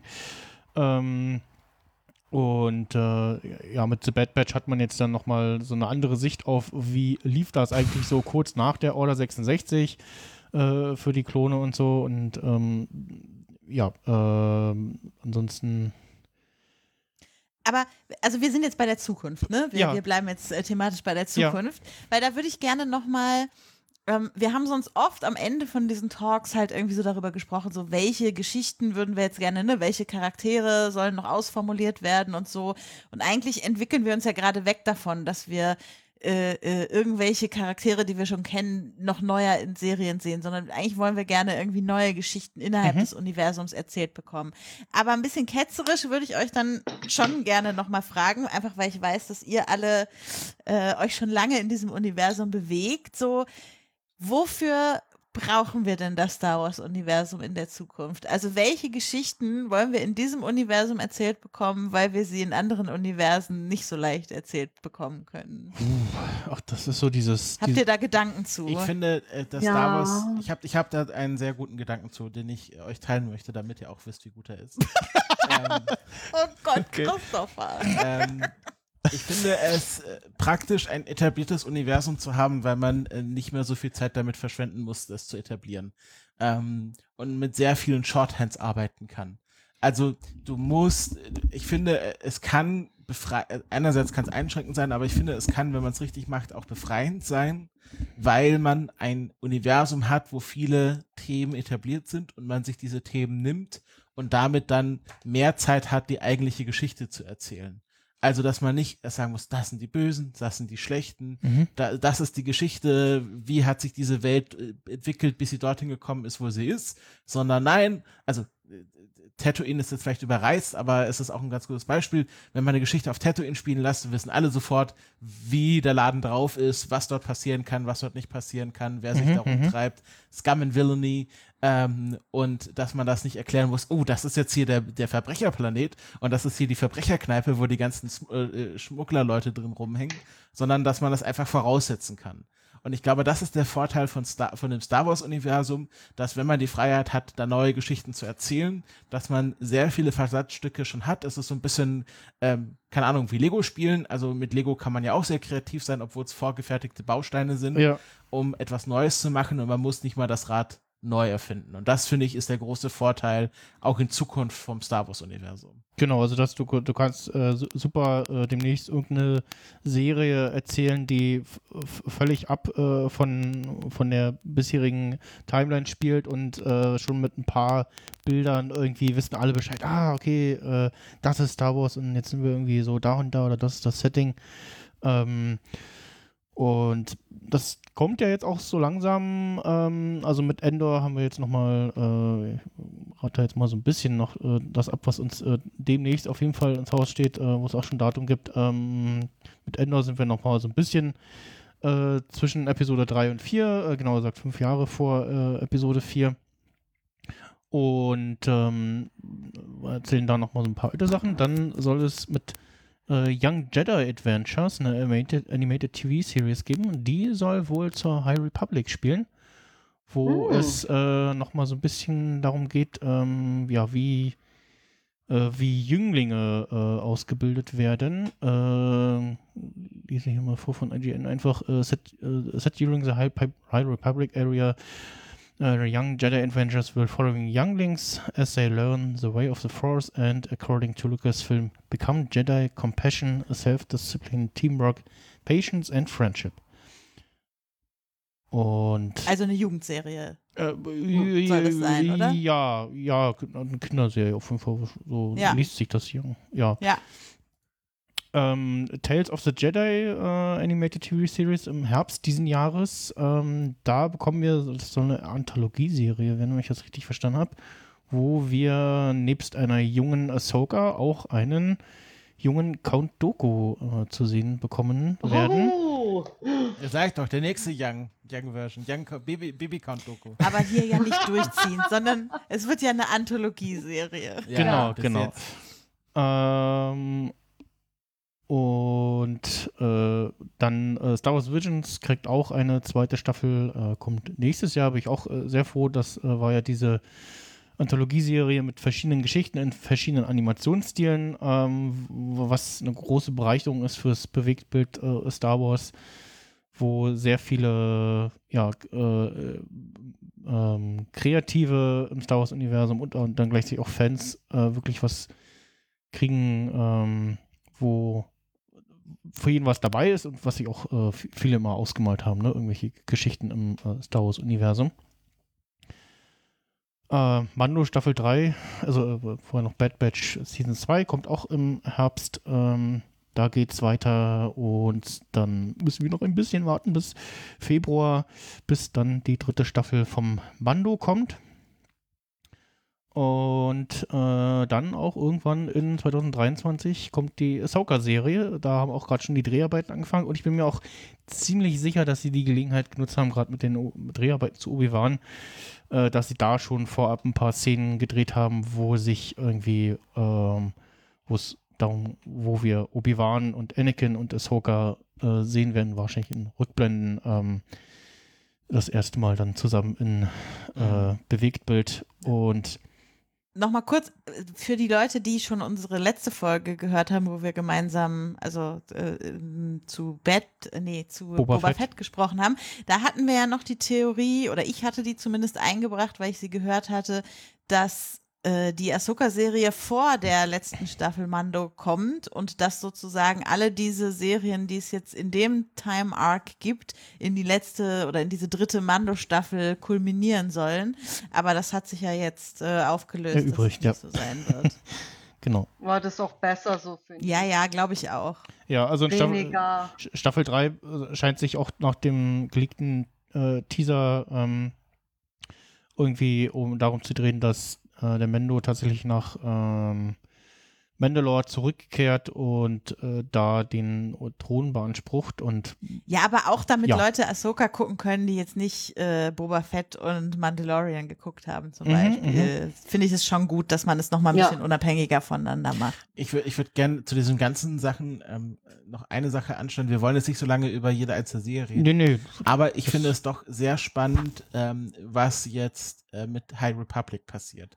Weil ich glaube, das wird auch eine weitere Front sein, wo Disney sich hier ein komplett neues Star Wars-Universum erschließen möchte. Also für die, die es nicht wissen, High Republic spielt, ich glaube, ungefähr 500 Jahre vor Episode 1. Also wirklich äh, weit, weit vor allen Geschichten. Ich glaube, der Einzige, der da noch quasi bekannt ist, ist Yoda. Mhm. Der ist der äh, frische 400 Jahre alt. Ich glaube, am Ende von Episode 6 war, äh, oder 5 war er ja 900 Jahre alt. Mhm. Ähm, und äh, das finde ich sehr spannend, weil das zeigt halt die Jedis auf dem Peak ihrer Macht.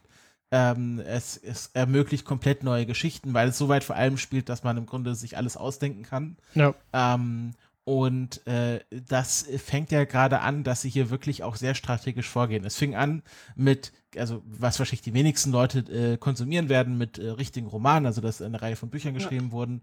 Dann bewegt man sich mit Comics vor, das werden schon mehr Leute konsumieren. Dann kommt jetzt, wie gesagt, diese Serie. Dann werden wahrscheinlich auch Filme kommen und dass sie quasi diese High Republic-Ära groß aufschließen, wo sie auch sehr frei agieren können. Ja. Aber trotzdem eben noch etablierte äh, Bausteine haben, wie eben die Jedi, wie die Sith, wie die Republik. Ähm, Ja. Was ich auch zum Beispiel spannend finde, in, bei High Republic, wo wir von beim Bagdad-Tanz haben, in der High Republic-Zeit ist dieses, diese Bagda-Sache noch eine ganz neue Geschichte. Also da ist das zum Beispiel noch gar nicht so etabliert und äh, nur ein paar Leuten bekannt. Ist das noch experimentell, Da wenn man wird sich das- da da rein wird noch Be gestorben Beta. Bagda, ja. Äh, Was ich mir Und vorstellen könnte übrigens, da dass sollte man als Star Wars-Fan ein Auge drauf haben. Das wollte Ja. ich noch abschließend sagen. äh, was ähm, der Taika Waititi-Film soll ja irgendwie andere Wege einschlagen, ne? Und äh, Taika Waititi hat ja mit äh, dem äh, dritten Torfilm äh, bewiesen, dass er da ähm, durchaus neue Noten reinbringen kann, aber das Ganze irgendwie schon Mhm. ganz gut reinpasst. Und ähm, Soll ja jetzt auch schon bei der Mendo-Staffel einige Folgen Ja, jetzt doch nicht. direkt äh, hier- nein, doch nicht? nee, okay. er, ist, er ist nur zu, er spielt nur mit, äh, ist nicht. Okay. Äh, Wahrscheinlich wieder IG-11 oder eine I- ja, genau. Version davon. Genau. Ähm, und also da könnte ich mir vorstellen, dass der Taika Waititi-Film, der ja zumindest aktuell angesetzt ist für äh, Ende nächsten Jahres, ähm, dass der vielleicht in dieser High Republic-Ära spielt, ähm, Oh, das wäre schön. dass er da äh, quasi kreative Freiheit hat, sozusagen. Ah, schauen wir mal. Ja. Und ähm, ja, äh, ansonsten Johnson-Trilogie ist wohl aktuell auf Sparflamme, weil er beschäftigt Mhm. ist mit, äh, mit Knives Out. Und ja, äh, ansonsten Star Wars Skeleton Crew kommt noch ähm, mit, äh, wer war da, der große, große Name, der da auf jeden Fall dabei Das ist. habe ich noch nie gehört. Äh, wurde jetzt äh, erst äh, kürzlich auf der Dingsbums hier Celebration angekündigt. Zusammen mit den ganzen anderen Sachen. Ähm, Alle googeln nebenbei. dr- Das sind immer die ich- Szenen im Podcast, die liebt man als Entschuldi- Hörerin. äh, sch äh, schlecht ich vorbereitet. möchte gern einfach wissen, was das ist. Jude Ähm, Law. genau, Jude Law. Ähm, ja. Oh Gott. Und soll, soll kurz nach äh, Episode 6 äh, spielen, oder soll auf jeden Fall nach Episode 6 spielen. Noch vor Also der neuen Mando Trilogie. halt. Nee, Ja. nicht Mando. Das, das nicht, ich glaube, äh, unabhängig davon. Ähm, Wahrscheinlich wissen wir das auch alle Ja, noch nicht jetzt so genau. müssen wir auch nicht drüber spekulieren. Genau, wir wissen genau. erstmal, Es es gibt da noch noch mal nicht- eine Serie. Ja. Und dann äh, Gut. Ich- Genau, ich schaue noch mal so, ob ich noch irgendwas habe, was ich loswerden will. Ja, ähm, noch die deutsche Vader-Stimme. Hm, ich, also jetzt beim Rewatch ging es irgendwie, zu Anfang war so, hm, klingt irgendwie komisch, vielleicht hätte man den Nee, geht gar nicht. Bassregler irgendwie, Kann man, ähm, kann, man, äh, kann man 20 Mal probieren, das geht immer noch nicht. Ja, glaube ich, ich bin jetzt sehr, sehr beeindruckt von dem Narrativ, so dass das Obi-Wan einfach Disney scheißegal ist. Das würde mir vieles erklären nach meiner. Es, es, ist ja, Also- es soll ja komischerweise derselbe Sprecher wie in Rogue One sein und da klang er schon wirklich sehr, äh, äh, doch sehr gut nach Vader. Ähm, und ja, bin wirklich auch irritiert, warum man jetzt nicht äh, auf ähm, Dings äh, zurückgegriffen hat. Ähm, Also es, es fehlen vor allen Dingen auch einfach die Effekte. Ja, so du hast einfach halt auf In der der, deutschen Synchro seid ihr jetzt, ja? in der deutschen Ja. Mhm. Synchro stärker als auch immer als in der englischen hast du immer einen extremen Verzerrungseffekt drauf. Ja, du hast so einen, so einen, so einen Binnenhall, der da irgendwie rein reingearbeitet hat, um nur dieses dieses maschinelle irgendwie mit mit reinzukriegen. Mhm.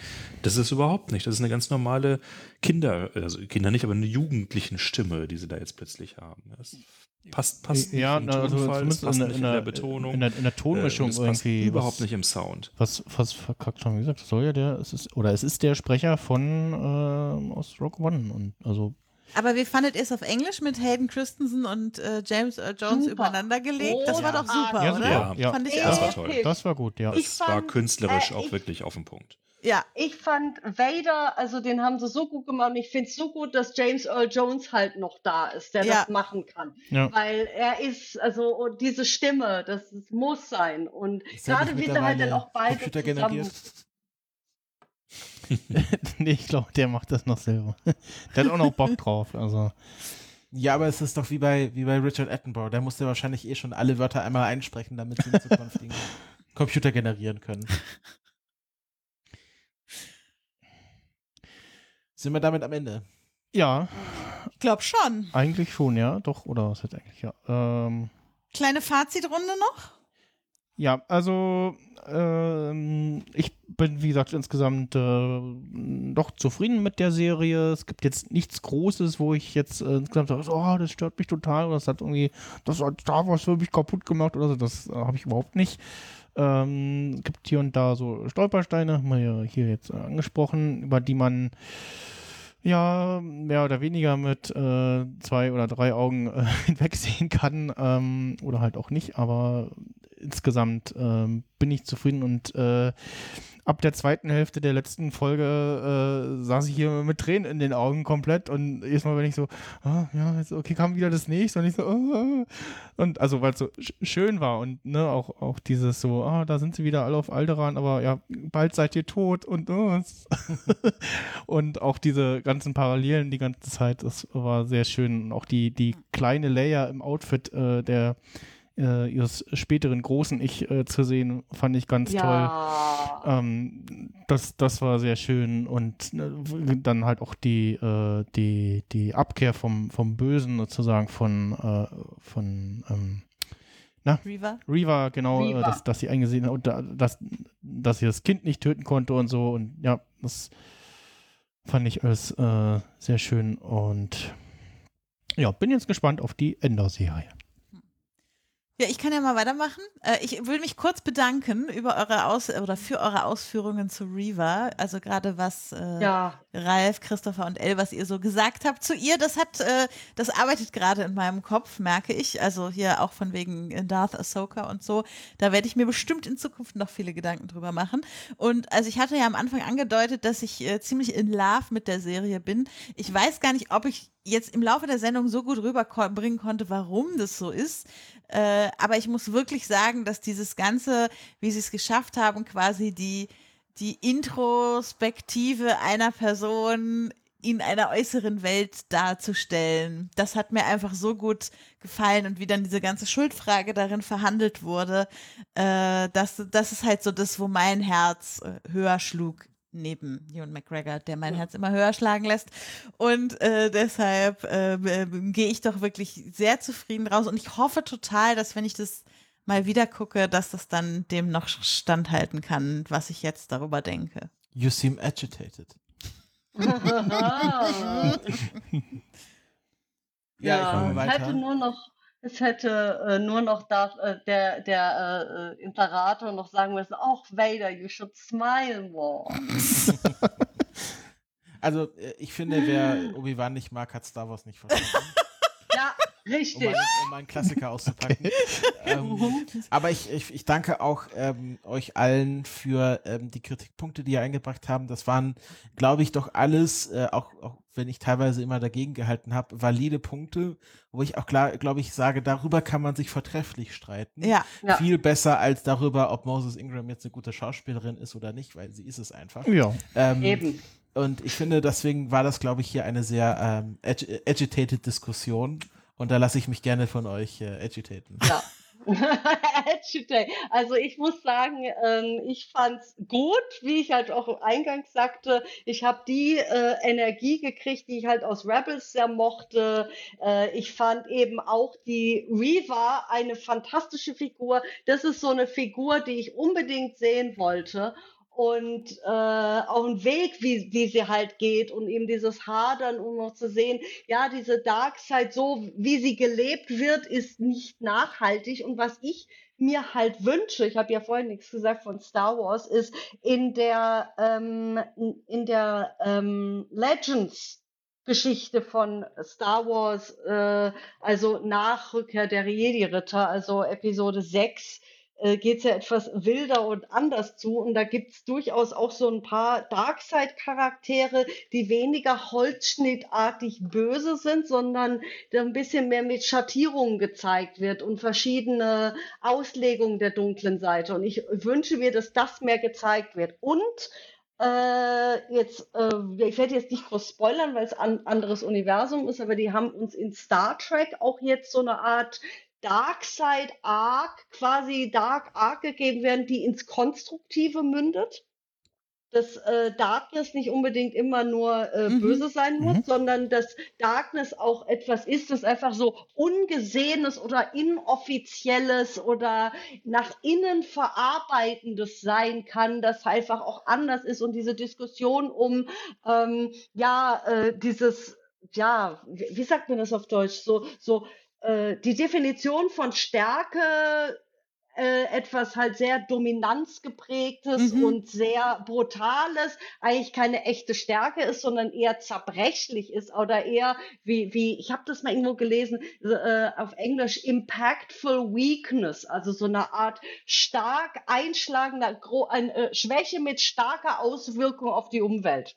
Hm. Und äh, das halt auch noch so ein bisschen diskutiert wird. Und, und ich, ich sehe die ähm, Reaver, die ist eine Figur, die genau sowas halt weiter noch für sich bearbeiten kann. Und vor allem vielleicht, wenn sie ein bisschen älter ist, dass sie dann später noch der, ähm, der Ahsoka begegnet. Das wäre toll. Sehr schön. Das würde mich freuen. Ja. Genau, das war mein, ja. Also ich bin äh, Christopher unendlich dankbar für seine mir völlig neue Lesart, dass äh, Obi-Wan mitnichten jetzt irgendwie als Cash-Cow und das hauptstrategische Ding bei Disney angesehen wurde, sondern das ist eine Independent-Produktion. plötzlich, plötzlich macht alles Sinn. ja, plötzlich, plötz, plötzlich fallen bei mir alle Steine zusammen und ja, das war vielleicht wirklich irgendwie so ein, ja, keiner hatte mehr so richtig Bock und eigentlich wollte man mal groß als Kinofilm und konnte sich aber dann doch keiner aufraffen und ja, dem Ewan McGregor, den müssen wir jetzt schon noch irgendwie, ja, komm, hier hast du ein bisschen Geld und mach mal, ja. So, und, und dann ist das vielleicht wirklich so ein, so ein, so ein Indie-artiges Ding. Dann sind auch so Camp-Elemente, kann ich dann plötzlich viel, viel, viel besser irgendwie einsortieren. So, also, zum Beispiel haben wir nicht drüber gesprochen, aber die Figur von diesem Fake-Jedi, ja, der also Ja. mit Magneten Ja. irgendwie so, was für eine fantastische Idee auch, ja. Ähm, Ja. So, und davon gibt es ja zum Glück ja doch so einiges jetzt. Also ähm, ich äh, würde sagen, so mein, mein insgesamt äh, äh, Obi-Wan-Meter liegt also auch irgendwo bei 70 bis 80 Prozent von dem, was ich im Großen und Ganzen da feiere. Und wenn ich jetzt verstanden Sehr habe, es, es lag auch einfach mal am Geld, dann ähm, kann ich da jetzt auch meinen ganz individuellen Frieden damit machen und Ach, mit dem Geist von. Qui-Gon Jinn äh, in die Nacht reiten. Ah, das war ja, ja. auch so schön, wie eben am Ende eben Ja. Qui-Gon kam. Was ja, eben auch was time. die Musik betraf, haben wir dann auch so die, dieses Jedi-Theme dann bekommen. Und das hat ja gepasst. Dann haben wir quasi so dieses Verabschieden in, so, jetzt sind die Figuren so etabliert, wie wir sie dann in Episode 4 kennenlernen. Ja. Leute, es war eine Freude mit euch. Ja. Wie immer. es war fantastisch. Ja. Es war großartig. Ja. Danke fürs Zusammentrommeln, Max Snyder. Wie immer. Ja, Ja. ja. Äh, Es war toll. freue mich, dass es jetzt noch äh, geklappt hat. Ähm, ja, mal gucken, äh, wie dann so die allgemeine äh, Stimmung ist äh, zu Endor. Und ähm, ja, ansonsten sind wir vielleicht äh, in der Lage, bald wieder in Hamburg auf dem Kongress äh, zu, zu, Hamburg? zusammenzusetzen. Mhm. Ja, Ja, der Hamburg. nächste Kongress, ob nun dieses oder nächstes Jahr, äh, der nächste Kongress findet auf jeden Fall ähm, wieder in Hamburg im CCH statt. Endlich! Ja! Hamburg ist das. Ich muss sofort Hotel buchen. Die Oh, oh, ja, ja, ja, ja, ja, ja, genau. Und- Alter Falter! Genau, genau also Mega! Der beste Moment des Abends. Ich habe das so gehofft, weil ich fand das persönlich einfach rein logistisch, rein nur logistisch und für mich ist halt logistisch sehr wichtig. Fand ich Leipzig so dermaßen anstrengend. ja! genau, also Oh, also mit diesem fröhlichen Abschiedsruf. Ja. genau. Können wir dann entweder dieses oder nächstes Jahr uns auch wieder live sehen auf dem Kongress. ja, Sehr Ja, schön. wir haben schon ein Hotel gebucht Ich- mit ich- zwei Ja, Kindern. ich, Das wird ich auch lustig. schon, ja, dank äh, ich muss jetzt buchen. Elle sitzt jetzt äh, schon in Gen- den genau, also äh, auch, Er sitzt jetzt schon im CCH. Ja, ja. Nee, nee, ich, ich werde, ich, ich, ich habe, äh, also ich habe äh, da, da, zum Hotel einen guten Draht und ich weiß, der CCC hat da immer Kontingent und da werde ich jetzt nachfragen. Radisson Blue soll wohl schon ausverkauft Natürlich. sein, habe ich gehört. Also, ja. Ich Das, aber. Das, No!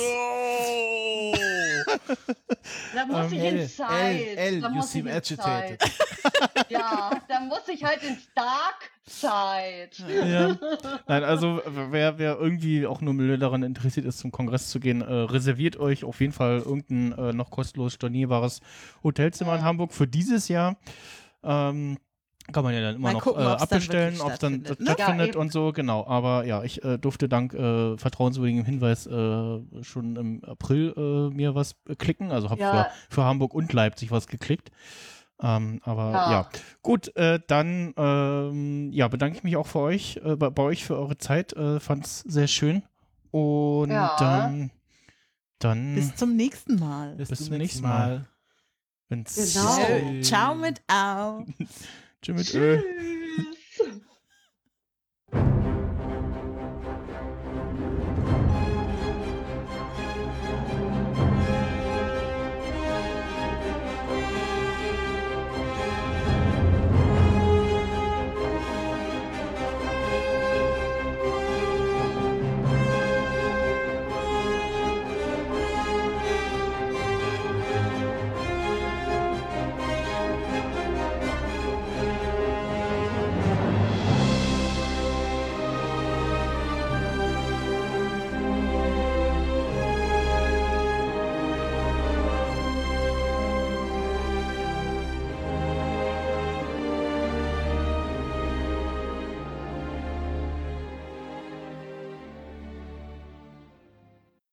Remember, the Force will be with you, always.